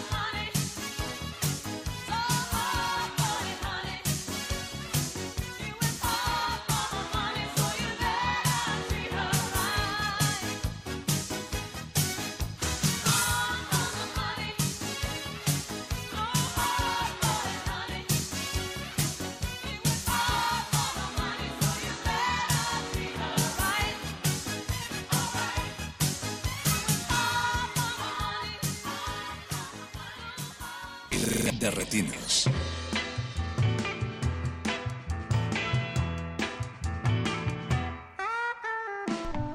Ya estamos de vuelta en Derretinas. Eh, le vamos a mandar un saludo a nuestros radioescuchas que están en redes sociales: Fátima Narváez, Mayela García, Jules Durán, Ricardo Balducín, Carla M. Ricalde y Hugo Martínez Maguey. Muchas gracias porque nos están escuchando eh, esta noche. Estamos platicando de maquinaria panamericana y Joaquín ya nos decías un poco de esta idea del encierro. A mí me llama mucho la atención al ver la película el- y creo que es una de las ideas más importantes, esta dinámica que se desarrolla a veces entre trabajadores y oficinistas, donde parece que te conoces muy bien, porque te ves todos los días, durante 8 horas, durante 25 años, y resulta que en realidad es, una, es una fachada que se deshace muy fácilmente porque es una relación prácticamente ficticia. Sí, bueno, ese es un punto de vista, ¿no? O sea, definitivamente cada vez más sucede eso. Este, a mí me aterra la idea de, trabajar en un lugar, no sé, 40 años de mi vida y que el día que me vaya, ese, a la media hora, si alguien voltea a ver mi espacio de trabajo, parece que nunca pasó nadie por ahí, ¿no? Este, eso se me hace muy muy difícil de, de comprender porque yo creo que los seres humanos de una u otra manera queremos dejar una marca en nuestro espacio, queremos dejar una marca en, en- en- en- en la vida de los demás y definitivamente en un lugar que, traba- que pasamos 10 horas diarias durante 40 años, ¿no? Entonces, este, esa deshumanización del trabajo creo que está eh, cada vez más fuerte en nuestra sociedad en maquinaria panamericana sí hay relaciones que son fuertes, pero hay relaciones que son, como tú dices, también este, falsas, ¿no? Y creo que eso es muy, muy, este, muy de, no sé si del, del mexicano, de la sociedad de- de- en, en todo el mundo, pero sí hay, sí hay una cosa de, de no, com- de no, de mantener las apariencias mientras todo está bien y a la hora de que las cosas salen mal, ahí es cuando la gente, como dicen, empieza a sacar el cobre, ¿no? Que es Este, el caso del personaje de Javier. Sí, sí, completamente, completamente. Mira, yo creo que ya viéndolo un poco a la distancia, hay un acierto muy grande, muy grande. Difícilmente se logra ver como, como la sociología social y la antropología del mexicano, de la red de, psíquica del, de- del mexicano. El mexicano es... eh, mira, la, la película retrata como dos, dos épocas, dos épocas. Alguna gente ha dicho que es eh, en ciertas partes lenta, pero es como los sueños, los sueños del mexicano, o sea, cuando te duermes, te duermes como, como angustiado, angustiado por, eh, por la ropa que te vas a poner mañana, si tienes premier y no hay este lana, ¿no? Para ponerte un traje acá chido. es- y entonces es el mexicano como que, que, que varía, varía entre, entre este sueño, entre este sueño del American Way of Life, ¿no? De comprar clon en Tepito, o este Giorgio Armani y todo eso. Entonces difícilmente se ha retratado eso en el cine mexicano. Gente que, obreros que trabajan en la construcción, la gente que gira alrededor de una máquina. Y, y yo te digo que es un acierto porque pues siempre, y, y de eso tiene mucha culpa la televisión. La gente tiene mucha hambre, por eso lo ha ido bien, a, a- muy bien a maquinaria panamericana. No esperábamos esto, porque se ve como son. Ujú. El mexicano se ve como son y ya están hartos de, de, de, pues de las películas gringas. En los cines ahorita en cartelera estamos contra Wonder Woman, este Cars eh, y estrenos que se han venido, ¿no? Contra este La Mujer Maravilla, ¿no? Ya, ya lo dije. Y entonces la gente sí siente, siente como, como fresco de ver una película en su idioma y de no ver el cine de verano, de copias de juveniles de Hollywood, no refritos que se hacen y, y entonces yo creo que eso ha conectado muy bien, muy bien con la gente. Y yo me de veras estoy sorprendido de que me llegan mensajes en el WhatsApp, ¿no? Ya la vi, ¿no? Con el taxista, no, la voy a ir a ver, ya me dijeron. Y ya, ya se corrió la voz porque, porque ha habido de veras entrega de parte de Joaquín, lo reconozco que sea, sea este tallado feo para este digo tallado feo bonito no no así.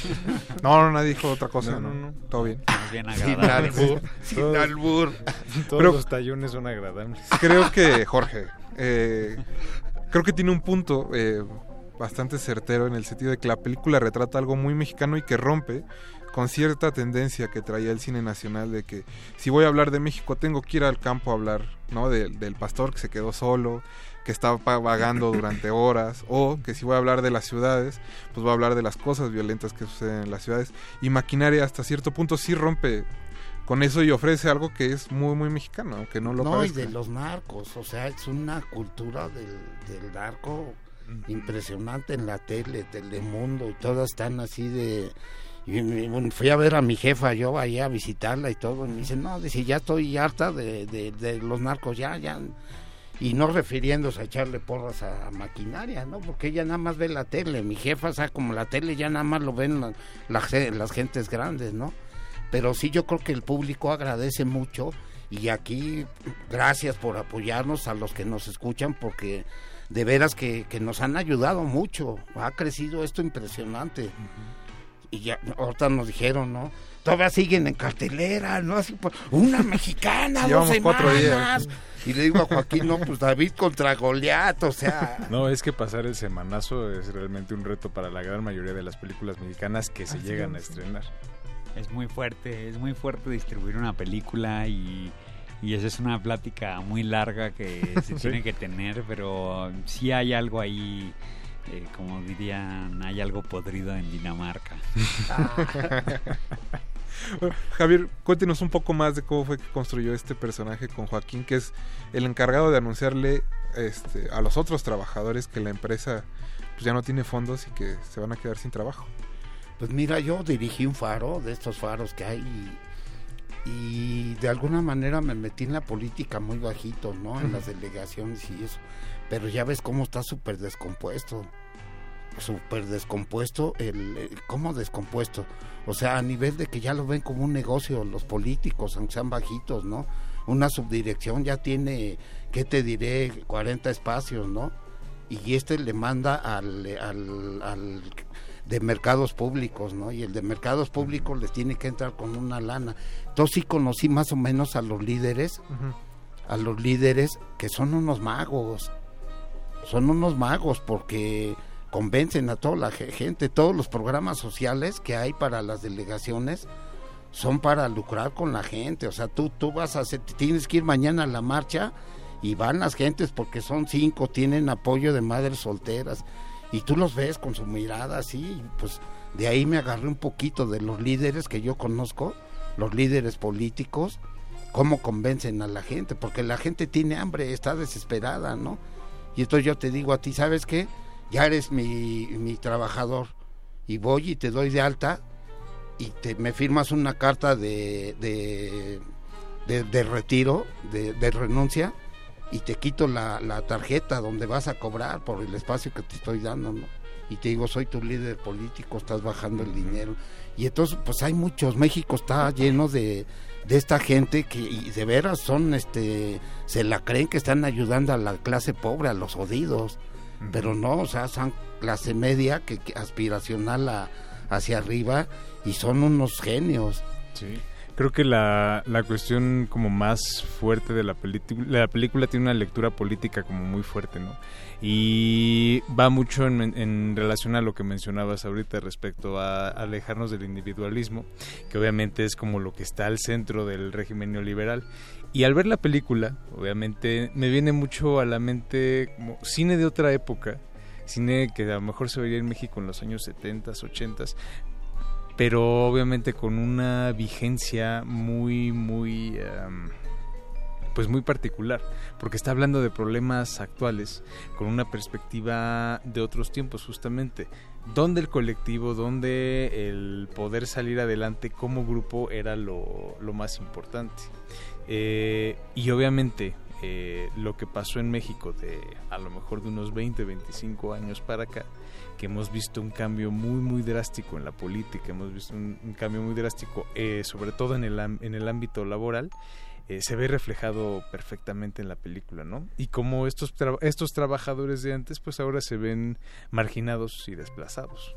Sí, no, y hemos visto una descomposición del tejido social impresionante que, que pasa lentamente y no nos damos cuenta porque es como si tu, eh, tu vecino engorda 100 gramos cada semana, pues no te das cuenta de que está engordando y cuando pasan 10 años ya pesa 20, 20 kilos más, ¿no? Y, y ese cambio es bastante visible, ¿no? Pero si pasa poco a poco no lo sentimos y creo que ese es el problema que, que el cambio ha, ha sido lento, lento, lento, lento, pero sigue para arriba, yo creo que sigue cambiando y definitivamente yo, yo- la película hace un tiene un, un discurso político, es una analogía del México que yo veo o que yo experimenté, por lo menos al regresar de vivir tantos años fuera, que es un México pues paralizado, ¿no? Ese muro que tienen los trabajadores de maquinaria es realmente el muro que tenemos enfrente de nosotros y que nos impide cambiar como, como país y que nos impide a- a- avanzar o que si nos permite avanzar un paso, no, de, de otra forma nos obliga a retroceder dos y entonces ese, esa espiral que, que, que- que yo la siento y que yo creo que mucha gente la siente, sí está ah, vista a través de la historia de los personajes, ¿no? Y de, y de todo ese, y de cómo ellos no pueden salir de su, de su espiral de- y no pueden eh, aceptar el cambio porque prefieren el conformismo que el cambio, ¿no? Digo, sin hablábamos en el- la pausa de que no fuera, de que no hay que hacer, de que no hacer un programa solemne, ¿no? Y no quiero hablar de puras cosas malas porque la película tiene muchas cosas buenas. Eso sí. Pero bueno, este, creo que sigue y es cosa de diario y diario se habla, diario se habla y diario lo escuchas y entonces eh, eh, creo que la película intenta desde su trinchera hablar sobre el tema también. Sí. Pues chicos, ¿qué les parece si escuchamos un poco más de música? Órale. Adelante. La siguiente canción la seleccionó nuestro querido amigo de Venezuela, Eduardo Luis. Dice que le recuerda a todos los sueños que ha dejado a lo largo de la vida y al trabajo que siempre quiso y nunca tuvo. Otra barrera que tuvo que derribar. Otra barrera además de la frontera que tuvo que cruzar. Eduardo Luis, un abrazo. Nosotros vamos a escuchar Luis de Franco Evita y regresamos al 96.1 FM de Resistencia Móvil.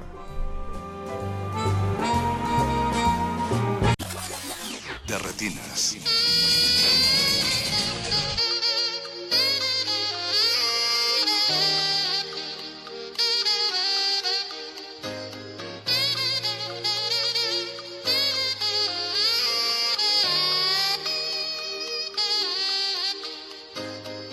A un cuarto para las seis, ya listo para salir. Lo espera bajo su taxi, el tráfico y la ciudad. Lleva sus años aquí, tratándose redondear una manera más fácil lo que quieres cantar.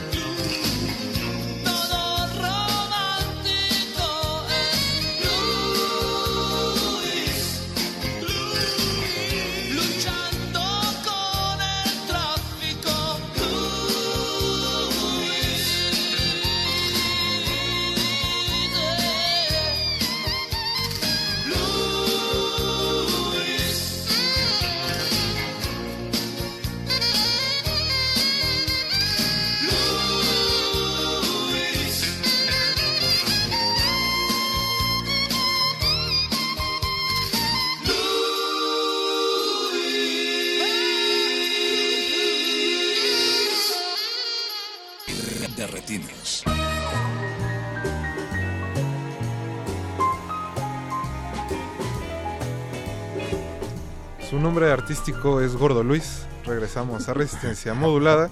Seguimos hablando con Joaquín del Paso, director de Maquinaria Panamericana, y Javier Zaragoza, protagonista de la película. Eh, pues Joaquín ya nos decías un poco de que te atrae mucho el cine de la colectividad. ¿Qué es exactamente lo que te atrae de filmar? Pues gente, o sea, grupos de gente y no necesariamente individuos. Ajá, pues es, es- es curioso, pero. Y es un poco inde- eh, no, no indescriptible, pero cuando veo un cuadro, o sea, Ujú. hablando de una un cuadro cinematográfico y veo muchas personas, me interesa mucho, no sé. Eh, me gusta ver películas que hay muchas personas a cuadro, ¿no? Y que, y que y ver que cada una se mueve y que hay mucho movimiento y que es un poco incontrolable y también que un poco la vista es eh, en, eh, hay que decidir a dónde ver, ¿no? Y, y a veces este yo creo que el trabajo del director es es, eh, orillar a los espectadores a ver donde quieren que vean pero hay veces donde se abusa de ese de esa de esa digamos lógica o esa técnica no o sea los justo lo- lo- las películas eh, americanas o gringas son realmente hay muy buenos directores porque son saben perfectamente cómo hacerte sentir dónde ver dónde voltear dónde está el coro o sea técnicamente tienen todo. Y en ese sentido creo que es un, un abuso de, de, esa, de ese conocimiento. Y a veces me gusta dentro de un- eh, cuando hay muchas personas que no se puede controlar lo que están haciendo. Y eso siempre le da un aire de naturalidad no me, me, me gusta o sea hay películas eh, justo ahora estoy vi- revisando eh, toda la obra de Jack Tati. Este eh, me- tu- eh, tuve el el- la suerte de conseguir una caja de sus de todas sus películas y sus cortos y voy viendo una por una y voy viendo cómo él tam- él, él estaba obsesionado con, con la- estas historias colectivas esta visión eh, lejana y distante de la realidad que creo que es también importante, o sea, porque hacer una película sobre el colectivo te da esa oportunidad de tomar un paso atrás y ver y ver las cosas desde una perspectiva que puede ser menos este eh, eh, que, que le quita esas categorías a las personas, ¿no? Alguien me dijo, tu película es habla sobre la es muy mexicana, pero lo hace desde el, o sea, no no es no, no le pone marcas a la gente, ¿no? O sea, no los retrata como ah, pues lo- los pobres, los ricos, el jefe, ¿sabes? No no entra en esos clichés, sino que gracias a esa distancia se puede ganar una proximidad eh, en el sentido mo- moral tal vez de cómo se ve al personaje, ¿no? Entonces en ese sentido yo creo que yo puedo hacer una película sobre la, la clase trabajadora o me interesa hacer una película sin poner juzgar a mis personajes, como puedo hacer una película sobre, no sé, la, la clase eh, política alta y, y también intentar comprenderlos a través de esa distancia. Entonces me, me interesa que al ponerlos a todos juntos no podemos ir marcando este esos estereotipos tan tanto, ¿no? No, y creo que la película permite un espacio donde muchas personas se pueden identificar, ¿no? Si hay, Eso es muy sí bueno, hay quizá figuras de oficinistas ya muy definidas, pero al mismo tiempo hay eso, ese juego como de, bueno, si yo he trabajado en una oficina, tal vez algún día fui la señora de las copias que se está, agregando, se está arreglando todo el día, ¿no? Pero también pude haber sido el del archivo que por no hacer su chamba, pues también hay problemas, ¿no? En ese sentido. Entonces creo que la película adquiere un valor precisamente por eso, por el También, espacio exacto. que le permites jugar a los personajes. Sí, de hecho es muy satisfactorio ver que después de las proyecciones alguien me dice, yo es que yo soy uno de esos contadores, uno de esos vendedores, yo también fui un huevón y un ojete con las secretarias y, y hay veces que me dice alguien, es que yo fui tal persona, yo yo soy tal persona y, y cada quien se identifica, ¿no? Ujú. Y también, este, digo, es toda una teoría que estoy intentando desarrollar con mis películas. Creo que, que cada director va llevando una línea de las cosas que le interesan, pero eh, en, el, en, el, en el caso de hablar de un colectivo y de no, y no juzgar directamente al individuo y analizarlo, eh, podemos este, hablar de temas más grandes, ¿no? Como hablábamos antes, como y se crean instantáneamente analogías y se, y se crean metáforas nada más de vernos todos juntos, ¿no? Y bueno, se nos está acabando un poco el tiempo de entrevista, pero no quiero que se vaya Javier sin que nos cuente cuál es su recuerdo más atesorado de haber firmado Maquinaria Panamericana. Pues estar aquí en tu programa. Ah, eso. Qué barbero. No, mira, este, yo sí quisiera agregar algo, es muy importantísimo, ¿no? Mira, yo creo que el arte, el arte es el que ayuda a transformar a una sociedad. O sea, es una medicina impresionante. Y yo he pensado desde que soy actor que yo tengo que ayudar en el arte, es social. Y la película que, que hicimos tiene mucho que ver en... eh, se dice que, que el close-up lo inventó Hollywood, ¿no? En los principios del, del cine, ¿no? Y los rusos hacían un cine social abierto, no tenían el, el- el- este plano de, de close-up porque eran os- otros intereses sociales, era otra cosa. Y rapidito te lo digo, Joaquín lo concretizó en eso, hizo una simbiosis entre estas dos, porque es, la- madre, es la raíz del, de- del arte, ¿no? Y el momento más, padre que, he vivido con maquinaria panamericana es que me llega y me dice, este, estábamos en Toluca, en, Metepec, me dice una señora, oiga, yo soy contadora, los contadores no somos así. No, no, no lo voy a felicitar. Y dije, no, pues es la mejor felicitación. ¿no? O sea, se la creyó. Porque le dimos al clavo. A mí me gustó mucho cuando estábamos practicando la escena donde eh, Javier, el contador, se engrapa un papel en la cabeza eh, no, eh, y no sé qué sucedió, qué pasó por justo por su cabeza, que se engrapó un papel de verdad y, y se... Y se Es que es un actor del método. y es el método y se engrapó el papel cuando la cámara no estaba rodando y después tuvimos que maquillarle la, La la, cicatriz. la cicatriz Sí. para que se lo volviera a hacer. Y entonces eso sí me dio a entender que Javier eh, lo iba a, hacer, iba a hacerlo hasta que estuviera perfecto y creo que fue un reto físico muy grande. No solo ese, pero también comer café, arrastrarse por el suelo, este perseguir eh, millones de cosas que hizo y que van a ver en la película. Pero bueno, eh, ese fue el compromiso más grande y, y- y te lo agradezco aquí públicamente al aire, Javier. Gracias. pues. Chicos. Pero quiero aclararles, soy Ah. actor de línea.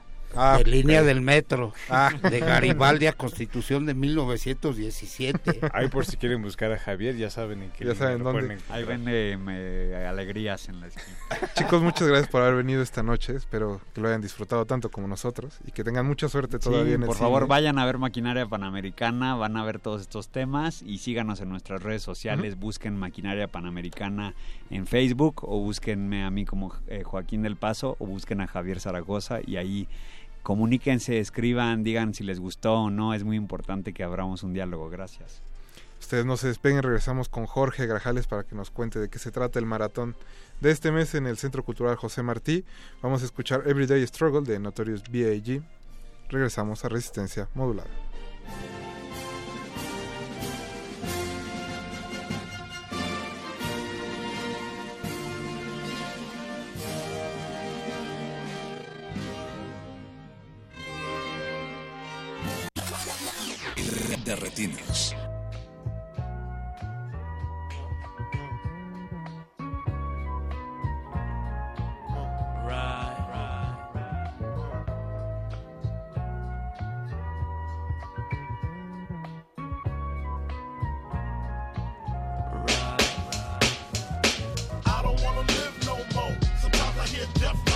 Front door. I'm living every day like a hustle, another drug to juggle, another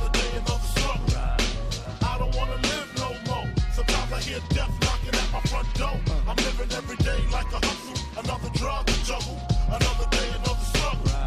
I know how it feel to wake up fucked up. Pockets broke as hell, another rock to sell. People look at you like you's the user, selling drugs to all the losers, mad Buddha abuser. But they don't know about the stress-filled day. Baby on the way, mad bills to pay. That's why you drink Tangeray, so you can reminisce and wish you wasn't living so devilish. Shit, I remember I was just like you, smoking blunts with my crew, flipping over 62s, cause GED wasn't B-I-G. I got P-A-I-D, that's why my mom hate me. She was forced to kick me out, no doubt. Then I figured out niggas went for 20 down south. Packed up my tools for my raw power move. Glock 19 for casket flower moves. For Trump's trying to stop my. And what they don't know will show on the autopsy. Went to see Poppy to cop me a brick.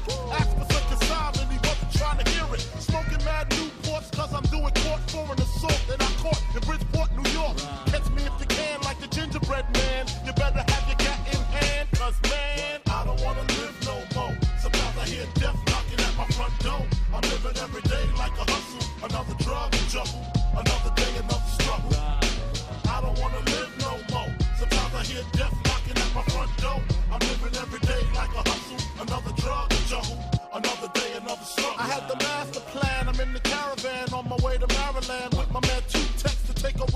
Over this project. They call him Two Tex. He told Two Tex. And when he start the bus, he like to ask who's next. I got my honey on the Amtrak with the crack in the crack of her ass. Two pounds of hash in the stash. I wait for her to make some quick cash. I told her she could be lieutenant, bitch got gas. At last, I'm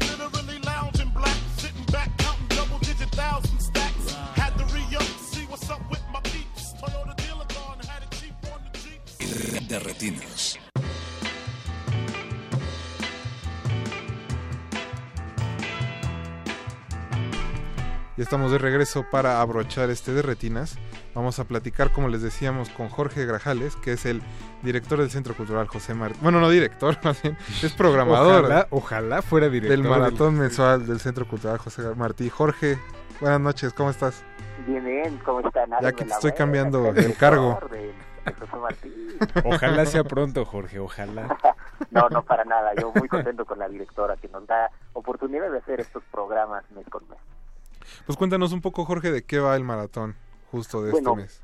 Pues el de este mes, estando acorde a que es pues, el mes del orgullo gay, y que Ajá. recientemente también se ha estado hablando mucho de la Mujer Maravilla, bueno, pues programamos eh, un pequeño ciclo, un maratón de cine nocturno que se llama El Eterno Femenino.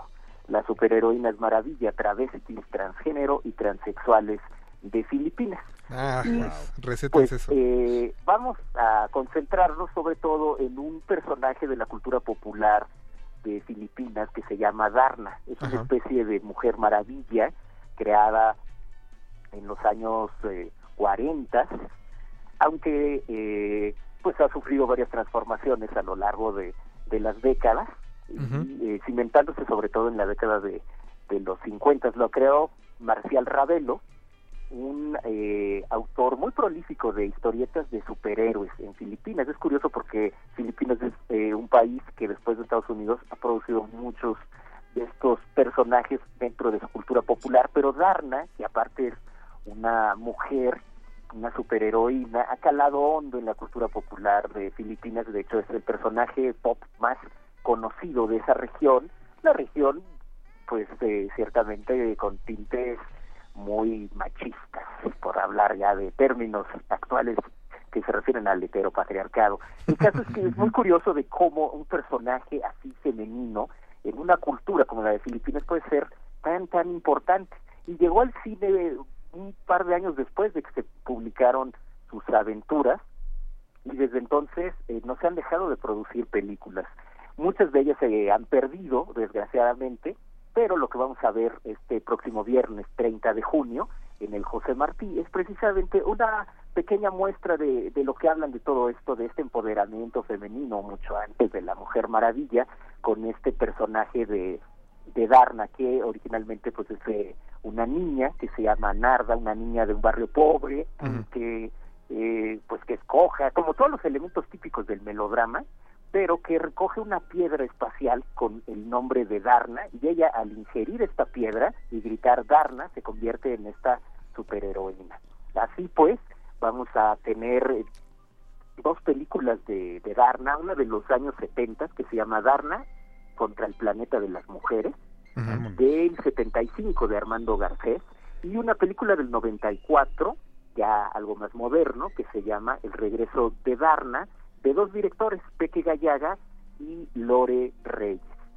Eh, servirán para pues poner un poco el contexto de, de quién es Darna a lo largo de, de, pues de estas dos películas realizadas en dos décadas diferentes. Luego tendremos eh, una película del 79 de Luciano B. Carlos que se llama Es Darna y está protagonizada por el comediante popular de Filipinas que se llama Dolphy. Es una especie de clavillazo filipino Eso ya pinta bastante bien. eh, que al eh, a- a- este, se convierte en Darna, eh, eh, o sea, la hace como de travesti.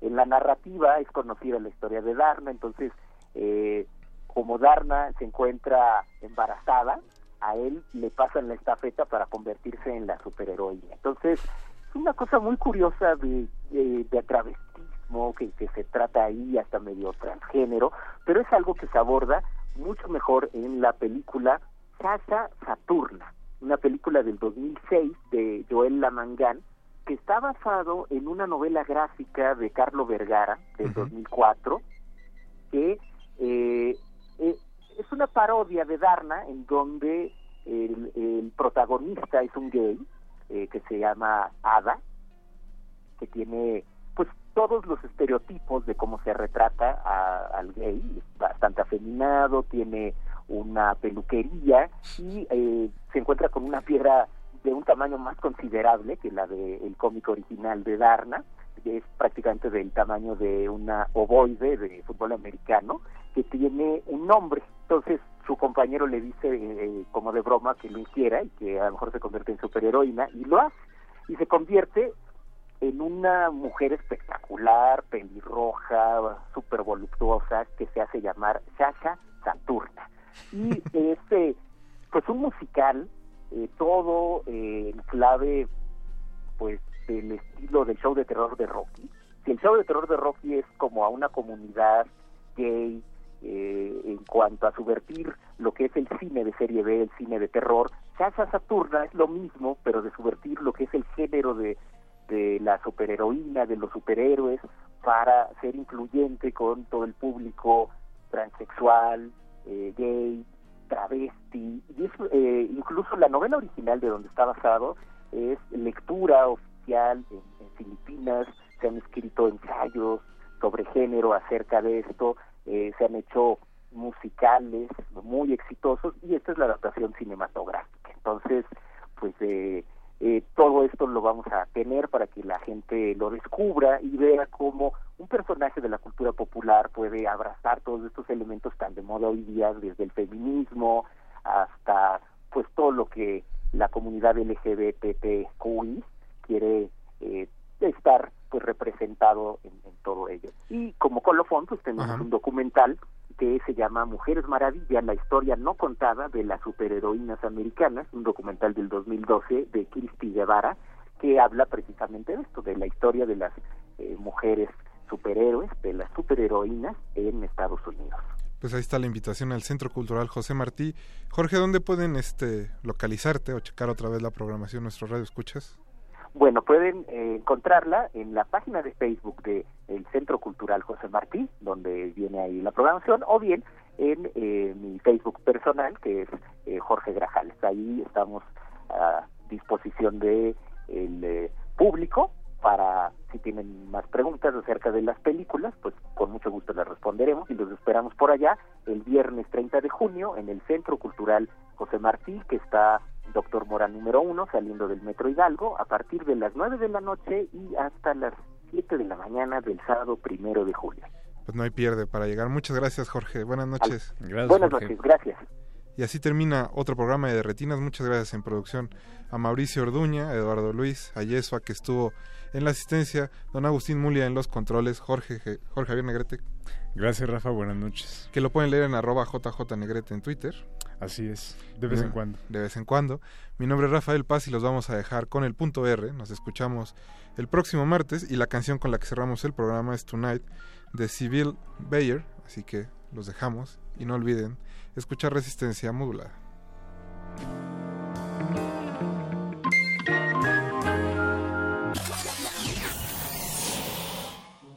Ningún locutor fue dañado durante la filmación y reproducción de este programa. Cualquier parecido con la realidad es un atentado a la ficción. Consulta cartelera para próximas funciones.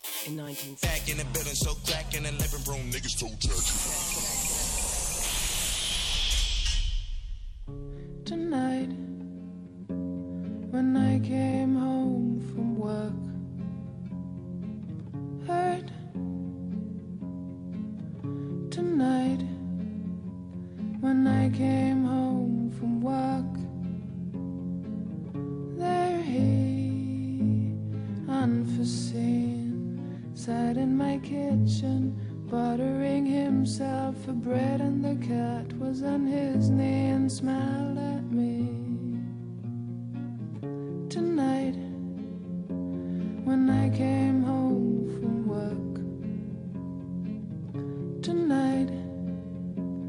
when I came home from work, there he, unforeseen, passed the guitar and said, I battered my car right now. Won't you please give me your tune? We had change of the moon. We had change of the moon tonight when I came home. Tonight when I came home from work. Tonight when I came home from work. There he, unforeseen, changed in an easy chair and said, What's that sorrow you bear? And I could tell him he understood. He gently took my arm. He listened to my tears till dawn. I dedicate this song to you tonight. We had change of the moon. We had change of the moon tonight, and I came home from work. Tonight, when I came home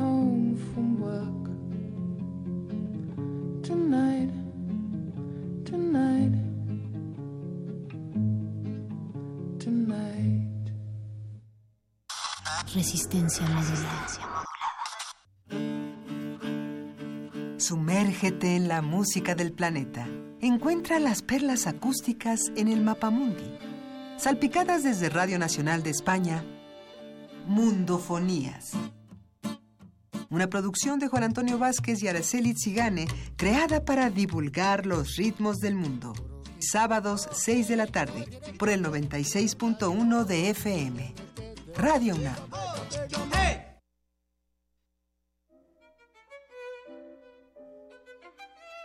La Facultad de Música de la UNAM se une a la celebración del 80 aniversario de nuestra radio y nos encanta con una serie de conciertos. Camerata Contemporánea, Ensamble de Música Contemporánea, Orquesta de Cámara Consortium Sonorus, Cuarteto de Guitarras Cuicani y la pianista Ana Gabriela Fernández.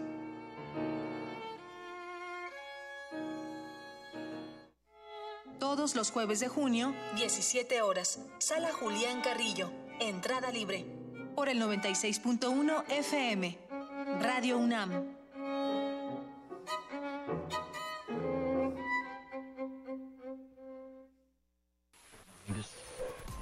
El locutor dice lo que piensa, habla sin escrúpulos, se cree dueño de la verdad absoluta.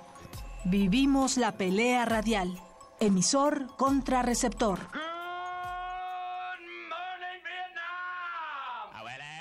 Cineclub Radio Cinema presenta La Radio Ataca. Tres películas sobre el poder de la radio.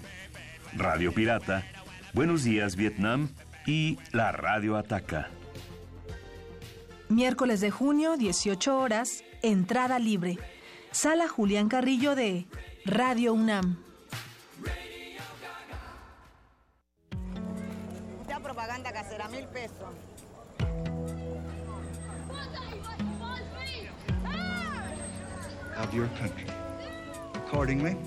No importa de dónde eres, qué idioma hablas, ni cuál es tu color de piel. Tus derechos humanos son universales y deben ser respetados. Conoce cuáles son y cómo protegerlos en un programa de análisis y reflexión sobre este tema con Diego Guerrero. Derecho a debate. En la cultura de la legalidad participamos todos. Te invitamos a una mesa de discusión con estudiantes universitarios y especialistas todos los lunes a las 10.05 de la mañana. Por el 96.1 FM. Radio UNAM.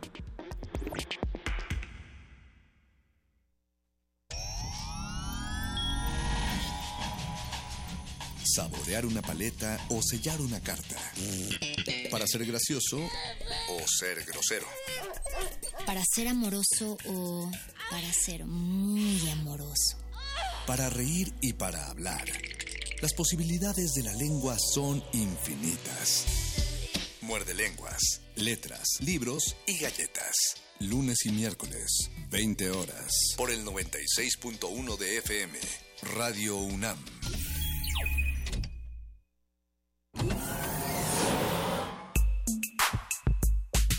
Hay que escucharnos por dentro. Oler nuestra sangre caliente a través de la bocina. Cuando el sexo habla. Hay que responder.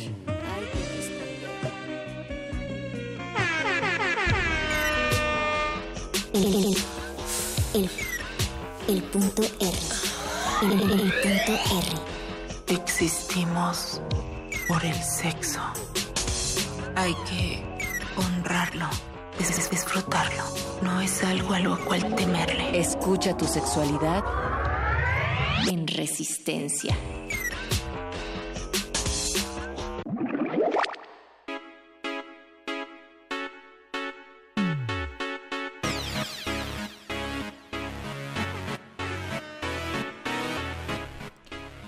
En México, las personas transexuales son las que viven mayor nivel de desigualdad y son más discriminadas.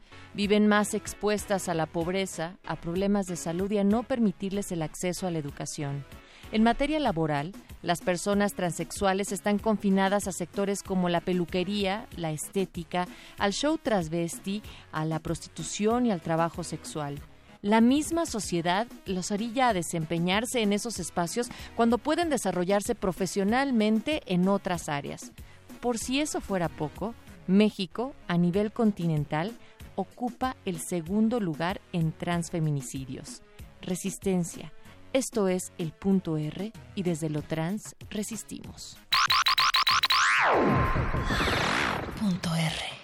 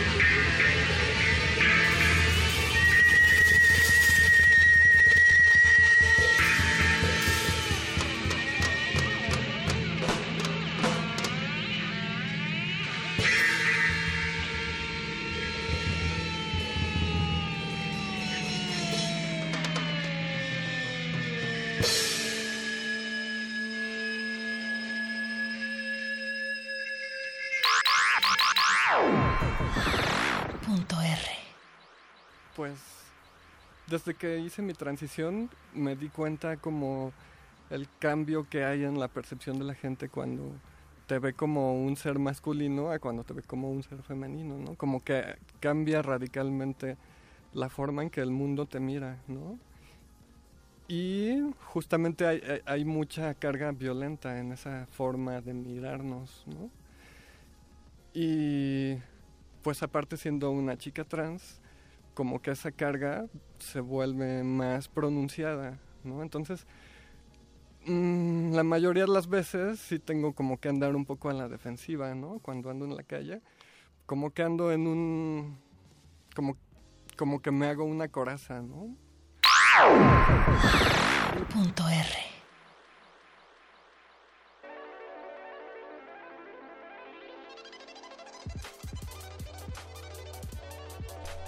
Esto es el punto R esta noche. Estamos con ustedes Luis Flores del Mal. Y a mi izquierda está Natalia Luna. Contento otro- de estar sí. contigo. Y también del otro lado del cristal nos acompaña nuestra querida cumpleañera Mónica Sorrosa.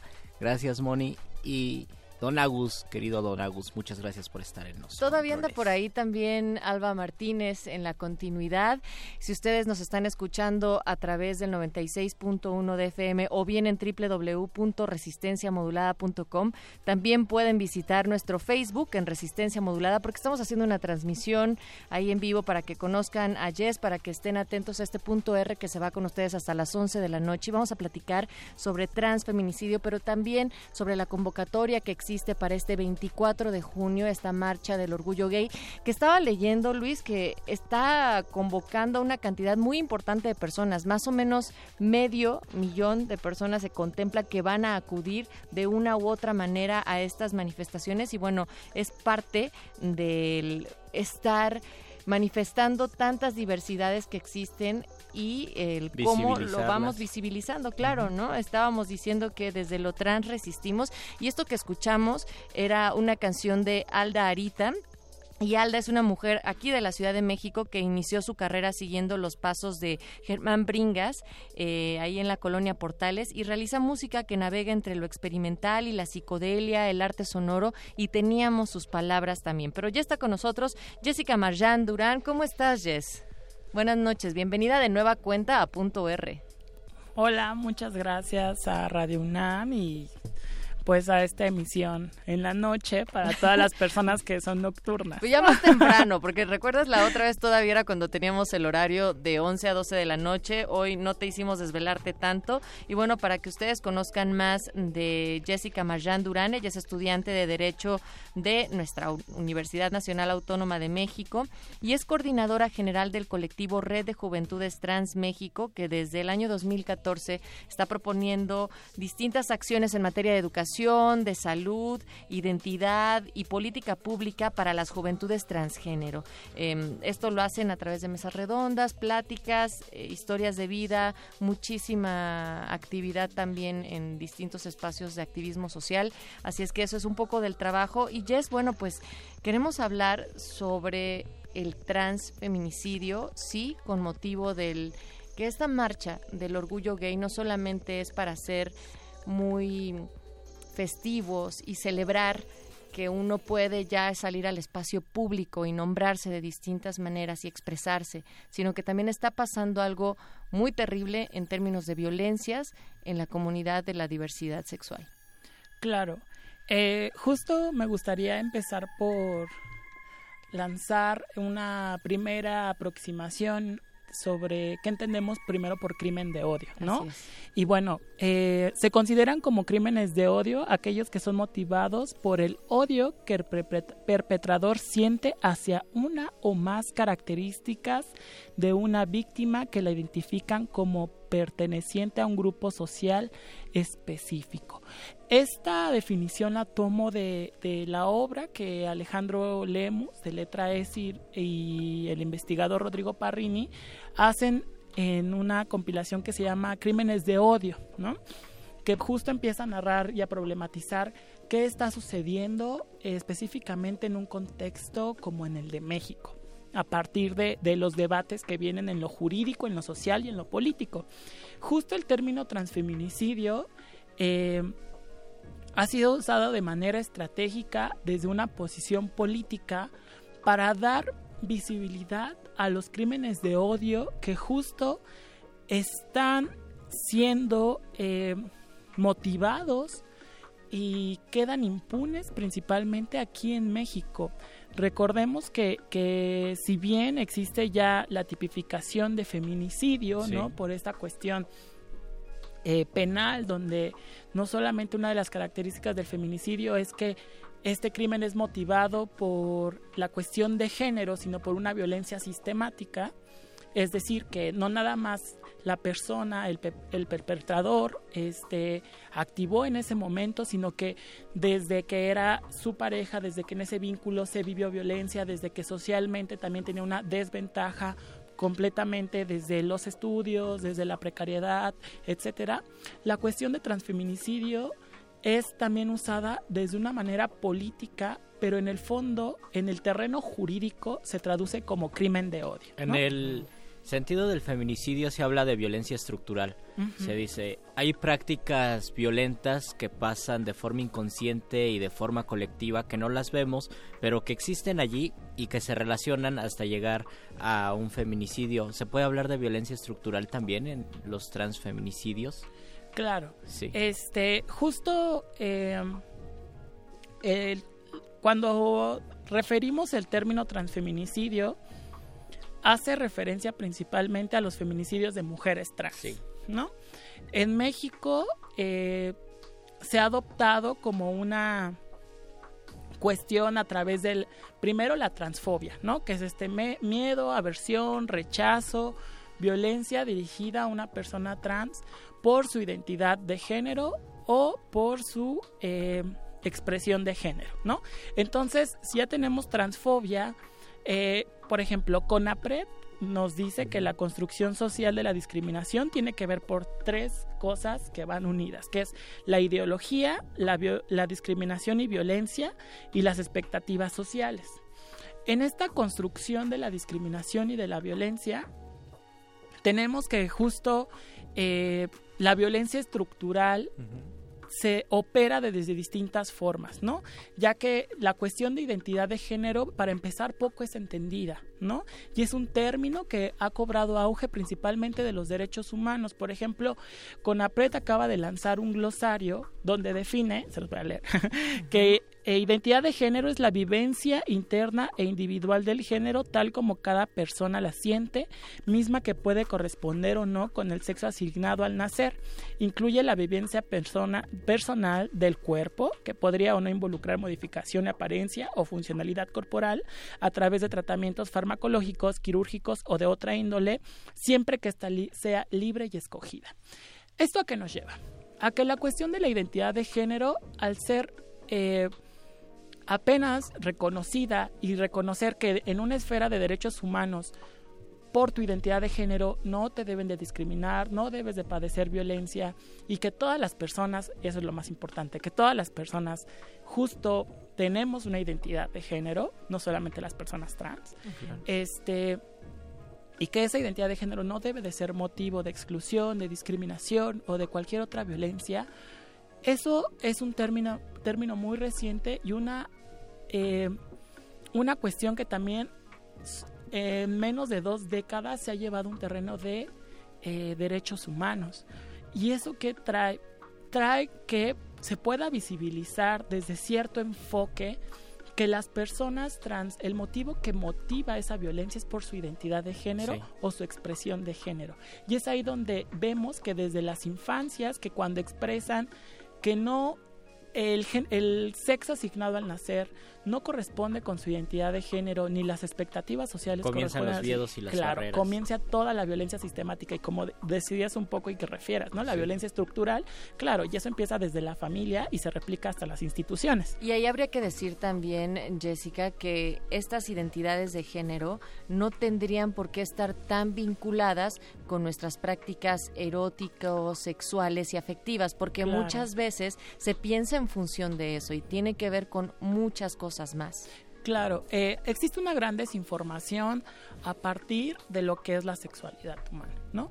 De pronto, todas estas características que albergan a una persona que justo eh, una persona tiene una orientación sexual, tiene una vivencia interna, tiene una expresión de género y que a grandes rasgos la, la orientación sexual habla de la atracción erótico-afectiva que todas las personas tenemos, ¿no? Que puede eso ser una persona homosexual, heterosexual, bisexual. ¿no? Ojo, y que varía en toda nuestra Claro. vida y que va transformándose Claro. dependiendo en qué etapa, en qué edades estamos. Súper fluida, claro. O sea, pensar que la cuestión de la orientación sexual es fija, creo que es uno de los tantos mitos que también nos da miedo abordar o incluso pensar. Lo peor de todo es que pensamos o nos enseñan a pensar que la heterosexualidad es la norma, ¿no? Es lo la expectativa social, es siempre el tema en Y cualquier en cuestión de identidad de género también eh, el- los rasgos y los aspectos que te dicen así es el hombre, así es la mujer y Claro. no hay. El hombre tiene que andar con la mujer y si algo se sale de ese parámetro, entonces está mal. Aquí el problema, me parece, es que pensamos que está mal y una manera de expresar ese rechazo es por, por medio del odio. Y Ujú. cuando se odia y se tiene un poder ejercido de una manera errónea, es el problema, ¿no? Porque eh, son crímenes de odio y en el mejor de los casos, digamos, hay veces que esos crímenes no se pueden llevar a cabo porque no se tiene el poder para llevarse a cabo, pero no porque no porque no exista. Es decir, si hay crímenes de odio, ¿tú qué piensas, Jessica? ¿Cómo, cómo se tiene que acabar? Se, se debe acabar con el sistema de pensamiento, pero también se debe poner ciertos límites, ¿no? Aunque existan, aunque exista el odio y aunque exista el miedo y la manera de ver al otro con temor, este, que no, no por eso implique un, un feminicidio un transfeminicidio. Claro. Eh, juega aquí mucho la cuestión que decía y que nos que narraba hace poco, ¿no? Sobre la ideología, ¿no? Por ejemplo, eh, Conapret en, en este glosario que hizo dentro engloba tres cosas súper interesantes, que es eh, la construcción social y discriminación, que tiene que ver la primera con la ideología, ¿no? Y ahí enumera binarismo de género, heterosexismo y cisexismo. Es decir, el hecho, el binarismo de género se refiere a estos dos polos que parecieran que son totalmente opuestos, que es rosa y azul, ¿no? Y que ese rosa y azul justo empezamos a generar significados que pues en nuestra vida operan y nos los exigimos y nos lo exige la sociedad constantemente. Y no solamente la sociedad, sino en nuestro trabajo, en nuestra casa, incluso en nuestra pareja y en nuestros vínculos que estamos formando. La otra es las expectativas sociales que tiene que ver con la heteronormatividad y la cisnormatividad. Es decir, la heteronormatividad, que pensar que la heterosexualidad es el eje de todo, ¿no? Es eh, lo que tiene que de entrada pensarse de una persona y suponer que todas las personas somos heterosexuales. ¿Y qué quiere decir la cisnormatividad? Pues es, es un término nuevo, el prefijo cis, que relata que en pocas palabras refiere a las personas que no son trans. Es decir, que a las personas que se identifican vigentemente con su identidad asignada al nacer. Es decir, que cuando naces, si por tener una genitalidad de un pene, se te asignó ser Luis, ser varón, y tú dentro de esta vigencia te identificas como tal, pues eres una persona cis. En cambio, si tú transicionas, pues justo eres una persona trans. Trans. Entonces, pensar desde la cisnormatividad también es una expectativa social, ¿no? Creo que muy pocas veces, o creo que podría apostar que nunca hemos escuchado que cuando van a ser una persona dice, pues ojalá y decida qué quiere ser, ¿no? Y ya desde ahí tenemos un problema. Vamos a continuar platicando con Jessica Marjan Durán de la Red de Juventudes Trans aquí en México. Vamos a escuchar Grace Jones, Feeling Like a Woman, Looking Like a Man. O sea, esta es una de las frases que contienen esta canción eh, que que se llama Walking in the Rain, Caminando en la Lluvia. Y Grace Jones, además de ser una cantante, compositora, supermodelo y actriz, también fue un ícono que rompió barreras de lo socialmente establecido para transmitir un mensaje muy claro. Era que lo único que importaba era el amor, para empezar, el amor propio. Entonces, en algunas entrevistas la cuestionaban y le decían, oye, pero es que tú eres muy masculina, a lo cual ella contesta, bueno, ¿qué es muy masculino? O sea, lo masculino no es una cosa física, es una actitud y esa es la traducción que tú le estás dando. Es en una entrevista, si la buscan, de 1985. Vamos a escuchar Walking in the Rain de Grace Jones. Esto es el punto R Y regresando vamos a dar lectura a lo que ustedes están haciendo llegar a través de Twitter en arroba R modulada, Facebook Resistencia Modulada. Siga nuestra transmisión.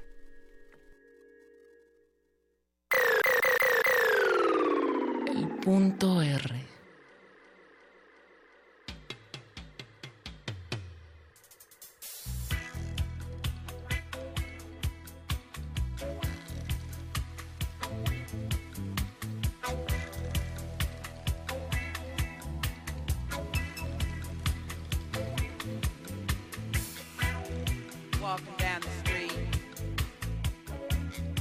kicking cans, looking at the billboard. Oh, so rad. Summing up the people, checking out the race, doing what I'm doing, feeling out of place, walking walking in the rain.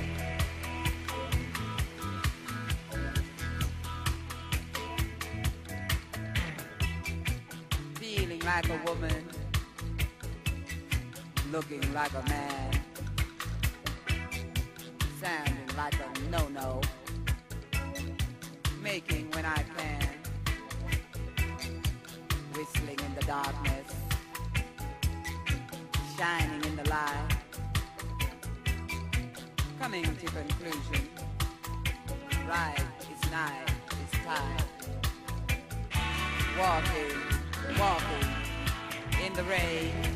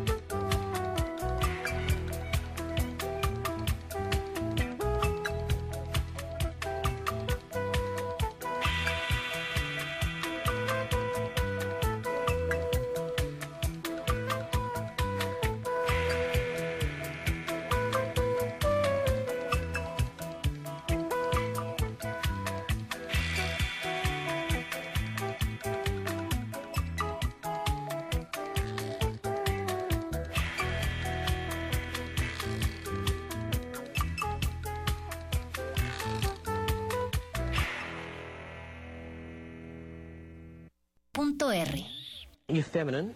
Do you like being masculine? I I I like uh, being both actually. Uh, I mean, I'm a lot. It's not being masculine. It's uh, it's an attitude, really. What uh, being masculine? What is that? I mean, can you tell me what is being masculine? And I mean, I think that I, I just act the way I, I feel, and um, I've always uh, felt a lot of, of the male of my family influence in me. Does that carry through to your sexual preference? Well, that depends. Or do you find women attractive? Do you... I find women attractive. I think uh, if I didn't, I wouldn't find myself attractive. I think one has to begin first with themselves and then go from there. And for me to say I don't find women attractive would be saying that I don't find myself attractive. Does that make you bisexual? It doesn't make me anything. I think there's a, it's ridiculous trying to categorize people's feelings or, or saying what does one prefer. There's no comparison. El punto R.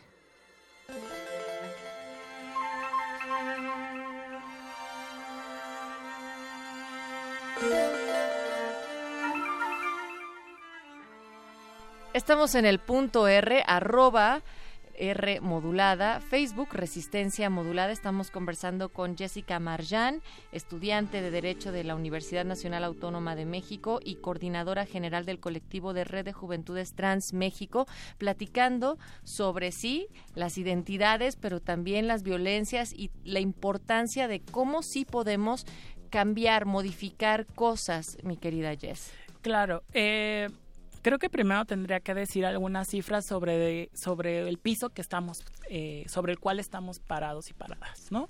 Eh, para esto tendría que, de 1995 al 2006, eh, Letra S, como sabemos, es una asociación civil que justo ha, se ha dedicado a compilar las estadísticas y, y hacer diagnósticos sobre crímenes de odio, eh, nos cuenta que hay un total de 1.310 casos que se presentan en 29 entidades de México, ¿no? Y que estos, de todos estos casos, eh, 3 de cada 10 eran jóvenes entre 18 y 29 años.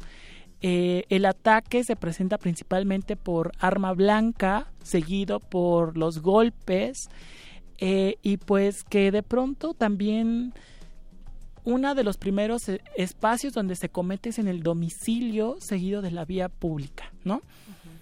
Esto que nos arroja y que también coincide con lo alarma, las alarmantes cifras que nos da la Comisión Interamericana de Derechos Humanos, que justo da una expectativa de vida de 35 años para mujeres trans, ¿no? Eh, señalando que justo la violencia sistemática, como decíamos, que empieza desde la familia, que sigue en los centros escolares, centros de salud, en las cuestiones laborales, pues afectan totalmente el entorno y hacen que no sea una casualidad, ¿no? Porque justo también no es que la violencia nazca de una persona así como porque sí, ¿no? O sea, de pronto también miremos que los constantes mensajes como justo hace eh, fuera de, del aire comentábamos, ¿no? Sobre el bus de la transfobia, por ejemplo, las la, toda esta cuestión que permea la ideología sobre qué significa, entre comillas, ser un hombre, qué significa ser una mujer y qué, qué es el modelo ideal de familia o de persona que constantemente nos están metiendo, pues también es motivador e impulsador de esta violencia, ¿no? Y ahí me gustaría nada más ahondar un poco más, Jess, en todas las causas sociales, culturales, políticas que tienen que coincidir para que México ocupe el segundo lugar en transfeminicidios Claro.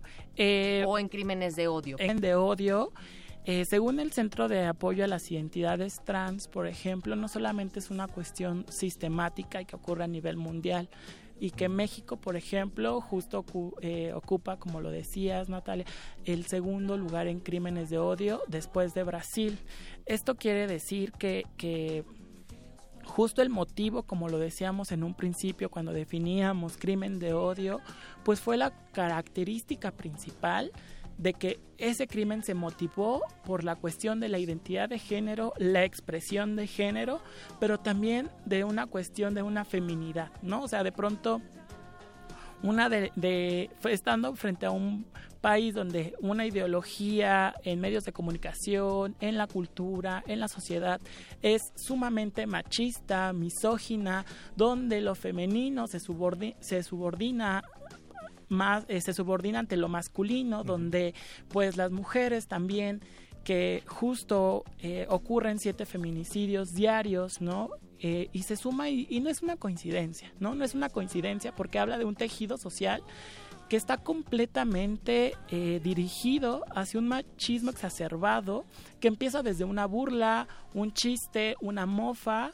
Eh, y después desde un golpe, desde la invasión de la privacidad, el control de la vida, el control económico, incluso desde eh, la cuestión de orillar a la cuestión doméstica y el trabajo no remunerado, hasta un feminicidio o en este caso un crimen de odio por transfobia, ¿no? Me gustaría también platicar, eh, Luis, Jess y todos los que nos están, todos los que nos están escuchando en el punto R, sobre esta convocatoria que se realiza y esto también no solo porque estaba dentro de nuestra agenda, sino porque nos escribe en Twitter el Robert, nos dice, pueden dejar de hablar de la marcha gay, están invisibilizando a todos los demás colectivos LGBTTI. Gracias. Y tienes toda la razón, o sea, precisamente lo que queríamos hacer el día de hoy es decir qué significa haciendo también una Porque no son respuesta gratis esas claro letras, ¿no? y haciendo una respuesta a la pregunta de Estela Vera en Facebook que nos dice que les definamos qué es lo que significa esto y sus consecuencias políticas ahí le entras tú entonces a ver significa el eh, LGBTTI, lésbico, gay, bisexual, transexual, transgénero, travesti e intersexual. Ahora sí, las connotaciones políticas y lo importante del cada vez agregarle más letras a esto, eh, Jess. Claro. Eh, justo como lo referías hace, hace un momento, Natalia, o sea, la cuestión sobre que las primeras letras LGB hablan sobre una orientación sexual, ¿no? Las siguientes tres letras, travesti, transgénero, transexual, hablan sobre una cuestión de identidad de género y expresión de género. Y la I, ¿no? Que de pronto es la más desconocida, la más oculta, incluso por el mismo colectivo, que realmente refiere a las cuestiones de la diversidad corporal por características sexuales, es decir, aquellas personas que antes se conocían como hermafroditas, pero que justo en un terreno políticamente correcto, pero también con respeto a su dignidad, son intersexuales. Y es ¿no? una condición biológica, además. Claro, claro, y que justo afecta en diferentes esferas, ¿no? Porque de pronto el primer tema que a veces nos salta cuando hablamos de, entre comillas, la marcha gay, ¿no? Lo que conocemos, pues es el matrimonio igualitario, incluso esta cuestión festiva que la marcha tiene, que también es muy política, adopción, Y aquí- pero que pero, falta ajá, porque aquí también derechos. hemos dicho, si recuerdas hace un par de programas, Luis, que en ocasiones el asociar, por ejemplo, gay tiene que ver también con una cuestión socioeconómica, con un estilo de vida y con lo cual mucha gente no se puede o no quiere identificarse y sin Claro. embargo tienen expresiones y un ejercicio de su sexualidad es Es distinto. tal vez porque las palabras LGB, las primeras que nosotros nos eh, nos referimos a ellas como preferencia, de repente también ya tienen matices de identidad y en algún momento, como también lo decíamos fuera del aire, puede ser una preferencia sexual, pero eso tiene connotaciones en identidad y también tiene connotaciones entonces políticas. ¿no? Claro, justo eh, la cuestión de, del, del terreno político empieza cuando no solamente eh, decimos, porque a veces nos podemos decir, bueno, es que para qué tantas letras, somos seres humanos todos, pero bueno, es que justo hay personas que se les olvida que somos seres humanos justo por nuestra, nuestra cuestión de identidad de género, nuestra orientación sexual o las características sexuales, ¿no? Y tenemos diferentes ejemplos que van desde desde que no solamente la sociedad ahora genera estas expectativas que hablabas, y que es curioso porque justo la Comisión Interamericana también hace un llamado a, a los estados de la OEA, o sea, a nivel regional, América Latina, Caribe, a voltear a mirar que las más expuestas son las mujeres trabajadoras sexuales trans, ¿no? Y que justo no solamente las políticas que los estados deben de implementar deben de ser transversales e interseccionales, es decir, que deben de contemplar que estas personas por la cuestión de orientación sexual, identidad de género o el colectivo LGBTTI, LGBTI, debe de este, interseccionarse porque debemos de mirar que hay ca- más características que vulneran como la pobreza, como la cuestión de si tiene una discapacidad, como la cuestión de si esa persona es de origen indígena, etcétera, ¿no? Y que muchas veces se nos olvida, creamos justo estereotipos de el gay blanco que tiene cierto nivel de consumo y nos olvidamos muchas veces de las resistencias que incluso están en las periferias de, de las ciudades, ¿no? Lo has dicho bien, las resistencias. Nosotros seguimos invitándoles para que se pongan en contacto con nosotras, con nosotres. Estamos en arroba R modulada Facebook, Resistencia Modulada. También hoy, fíjate, no dijimos lo de nuestro WhatsApp, Luis, pero también está ¿No tenemos disponible. WhatsApp? Sí lo Ya tenemos. sí lo tenemos tenemos. WhatsApp. Ujú. Estamos en el 55 4776 9081. Si ustedes tienen comentarios, sugerencias, dudas, 55 4776 9081 es el número de nuestro WhatsApp. Sen Torres nos dice, es genial escuchar esta temática en la radio, que más gente sepa la diferencia entre términos fuerza, LGBTTI. Y nos vamos a escuchar a Luisa Almaguer, la conquista del cuerpo es una cúspide para las personas trans sin duda. Por ello, escucharemos Me hizo un barco de Luisa Almaguer, un proyecto... mis cuatro esquinas y me ha hecho un barco y en la mesa.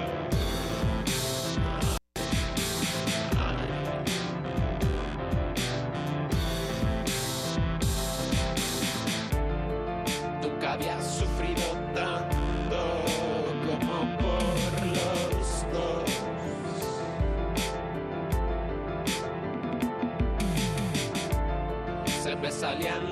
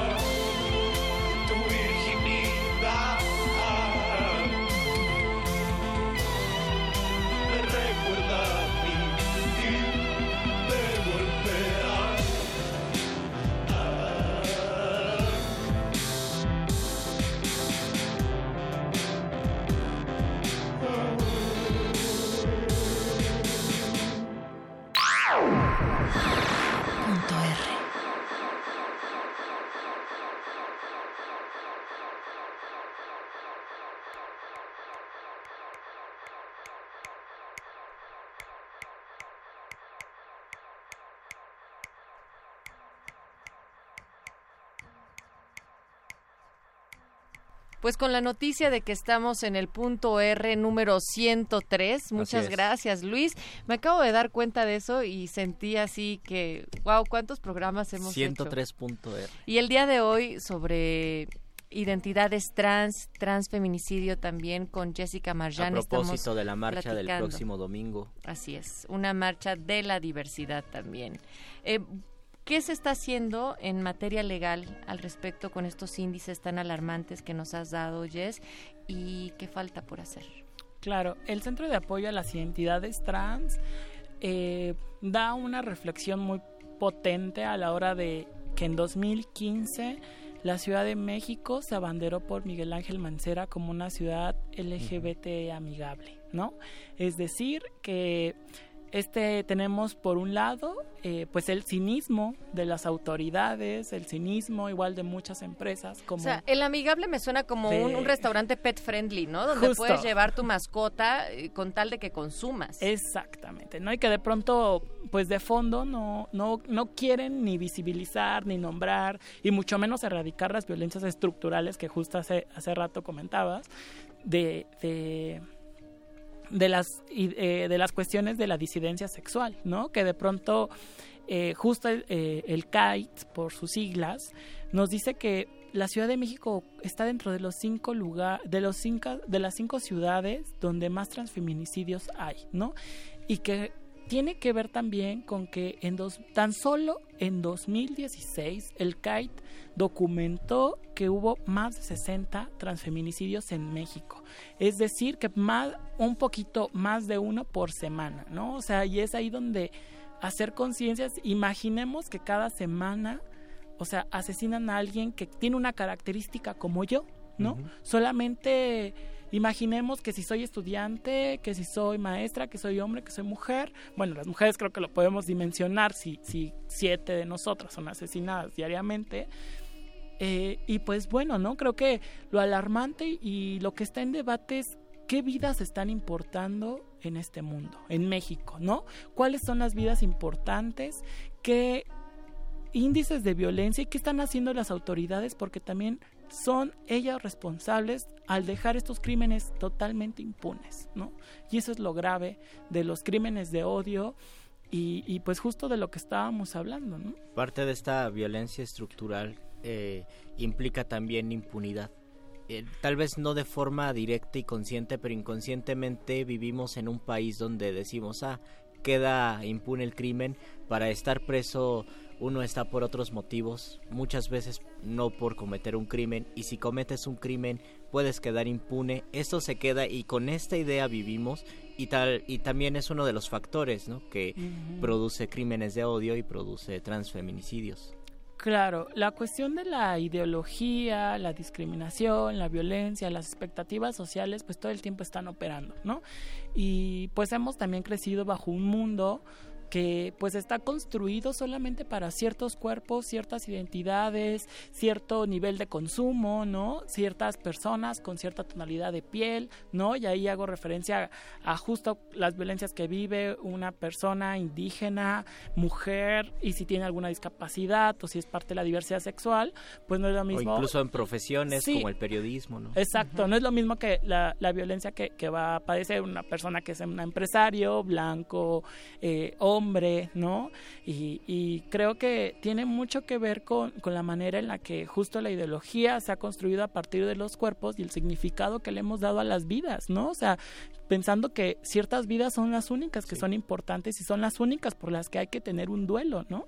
Y es ahí lo, lo importante, o sea, desde dónde estamos también teniendo empatía hacia el dolor de las otras vidas que están en la periferia, que están en la marginación y que están desde una posición política desde su cuerpo y su sexualidad. ¿no? Y que hay un trabajo también muy importante desde la sociedad civil también Claro. para apoyar, reconocer y sumarnos a estas iniciativas. Por ello, eh, las manifestaciones dentro del espacio público tienen una relevancia, cobran un sentido distinto. Desde la red de juventudes trans van a marchar el 24 y cómo lo van a hacer. Pues justo vamos a marchar, vamos a marchar al lado de nuestros compañeros trans, ¿no? Es, es, es una organización que empieza desde el 8 de, de marzo, el Día Internacional de la Mujer, donde las mujeres trans y, y corporalidades disidentes nos convocamos el 8 de marzo y hacemos una manada trans en furia, así se llama, y pues el bloque de hombres trans que les toca en la marcha, porque de pronto dentro de lo trans, pues imaginamos siempre a la mujer trans, pero pocas veces imaginamos a los hombres trans y sus corporalidades que también tienen una resistencia increíble, porque justo eh, son personas que pues la sociedad les asignó ser mujer, ¿no? Sin embargo, pues nunca fueron mujeres, ¿no? Son hombres y que de cierta manera la sociedad insiste en que hombres igual a pene, ¿no? Sin embargo, nuestros compañeros trans son hombres como cualquier otro hombre, son hombres diversos y tenemos creo que dos grandes eh, bloques, ¿no? Que, que tenemos dos grandes mensajes. Las mujeres habitamos distintos cuerpos, los hombres habitan, habitan también distintos cuerpos. Y pues vamos a marchar con los hombres trans y en lo particular pues también voy con mi madre porque creo que también hay un hay un poder y una cuestión de alianza muy fuerte desde las familias también LGBT y mi madre por ejemplo me acompaña con una pancarta que dice yo amo a mi hija trans y pues justo frente a estos crímenes de odio y frente y justo frente a este mensaje de, de rechazo continuo eh, pues se me hace muy potente, creo que, que todas las mamás o padres de familia salgan con un mensaje de apoyo de que pues también existen familias que sí apoyan y que no dan una cuestión de rechazo, sino de reci- recibimiento, ¿no? Y tengan o no hijos o hijas trans. O sea, eso también sería sumamente hermoso. ¿no? Claro, sí, siempre, siempre creo que a ser aliado o aliada, creo que aquí es importante para rom- romper esa estructura que estábamos hablando, ¿no? Desde el hecho de que reconozco la diversidad que hay en mí, reconozco cómo es que yo también soy, decidí, me identifico con lo que actualmente me identifico y que también existen otras personas que simplemente no se van a identificar así en el, en el caso de la identidad de género o de la orientación sexual, ¿no? Que es una cuestión totalmente fluida del deseo, ¿no? Simplemente es eso. Y que justo cuando también tengo oportunidad de intervenir, hacerlo. No solamente basta decir yo no discrimino, sino yo intervengo cuando veo discriminación, ¿no? ¿Con qué te despides, Jessica Marjan, de este espacio de Punto R? pues agradeciendo y apostando a reconocer que todas las vidas somos importantes, ¿no? Que todas las vidas tenemos el derecho justo de ser vidas vivibles, vidas que no tienen que estar en la clandestinidad y que creo que también nuestros deseos, nuestras identidades y nuestros placeres tampoco deben de vivir en la clandestinidad, porque el acto consensuado y del amor propio es algo más poderoso que lo que creemos. También desde acá de Punto R hacemos el llamado no al bus de la libertad y sí a la diversidad y a decidir quiénes somos y cómo lo expresamos. Muchísimas gracias, Luis Flores del Mal. Muchísimas gracias Jessica y muchísimas gracias Natalia Luna. Gracias Esto a Mónica Sorrosa. Ah, muchas gracias Mónica. Eh, también am, al cambio de nuestros operadores. Ahora está José de Jesús Silva, antes estuvo el señor Agustín Mulia, a Lalo Luis, también en la producción y en el streaming de esta noche para el Facebook Live de Resistencia Modulada. Todos ustedes que participaron a través de las redes, eh, nos escuchamos el próximo martes y nos despedimos con una canción de Anthony eh, Higarty, que nació en el Reino Unido, eh, Drone Bomb Me, de Hanoi y pasó la mayor parte de su vida adulta en Estados Unidos con su música y con todo lo que él produce va narrando constantemente el proceso de identidad transgénero. Y mandamos un saludo porque todas las rolas que sonaron acá en Punto R esta noche, por ejemplo, Alda Arita, así como Luisa Almaguer estuvieron aquí en Resistencia Modulada. Les enviamos un fuerte abrazo y el agradecimiento. Exacto. En red de Juventudes Trans México y en Juventudes Trans, así que en Twitter también como Jessica Marjan. Ahí Venga. nos vemos. Muchas gracias. Nos escuchamos.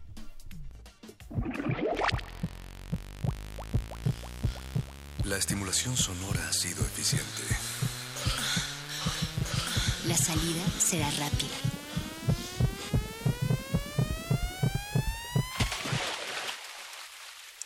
Vuelve cuando quieras volver a escucharte.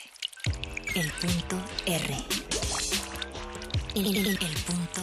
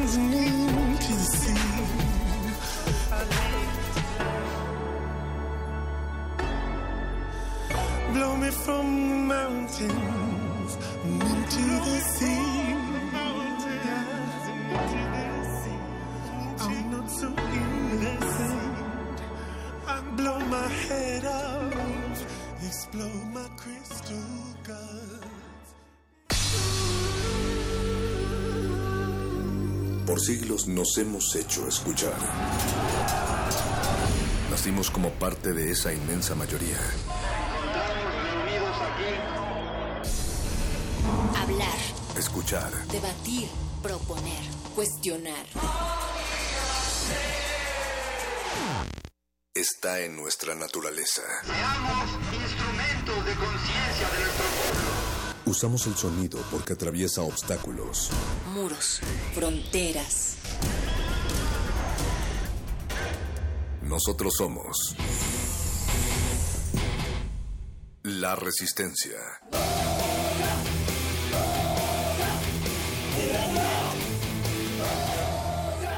Resistencia modulada.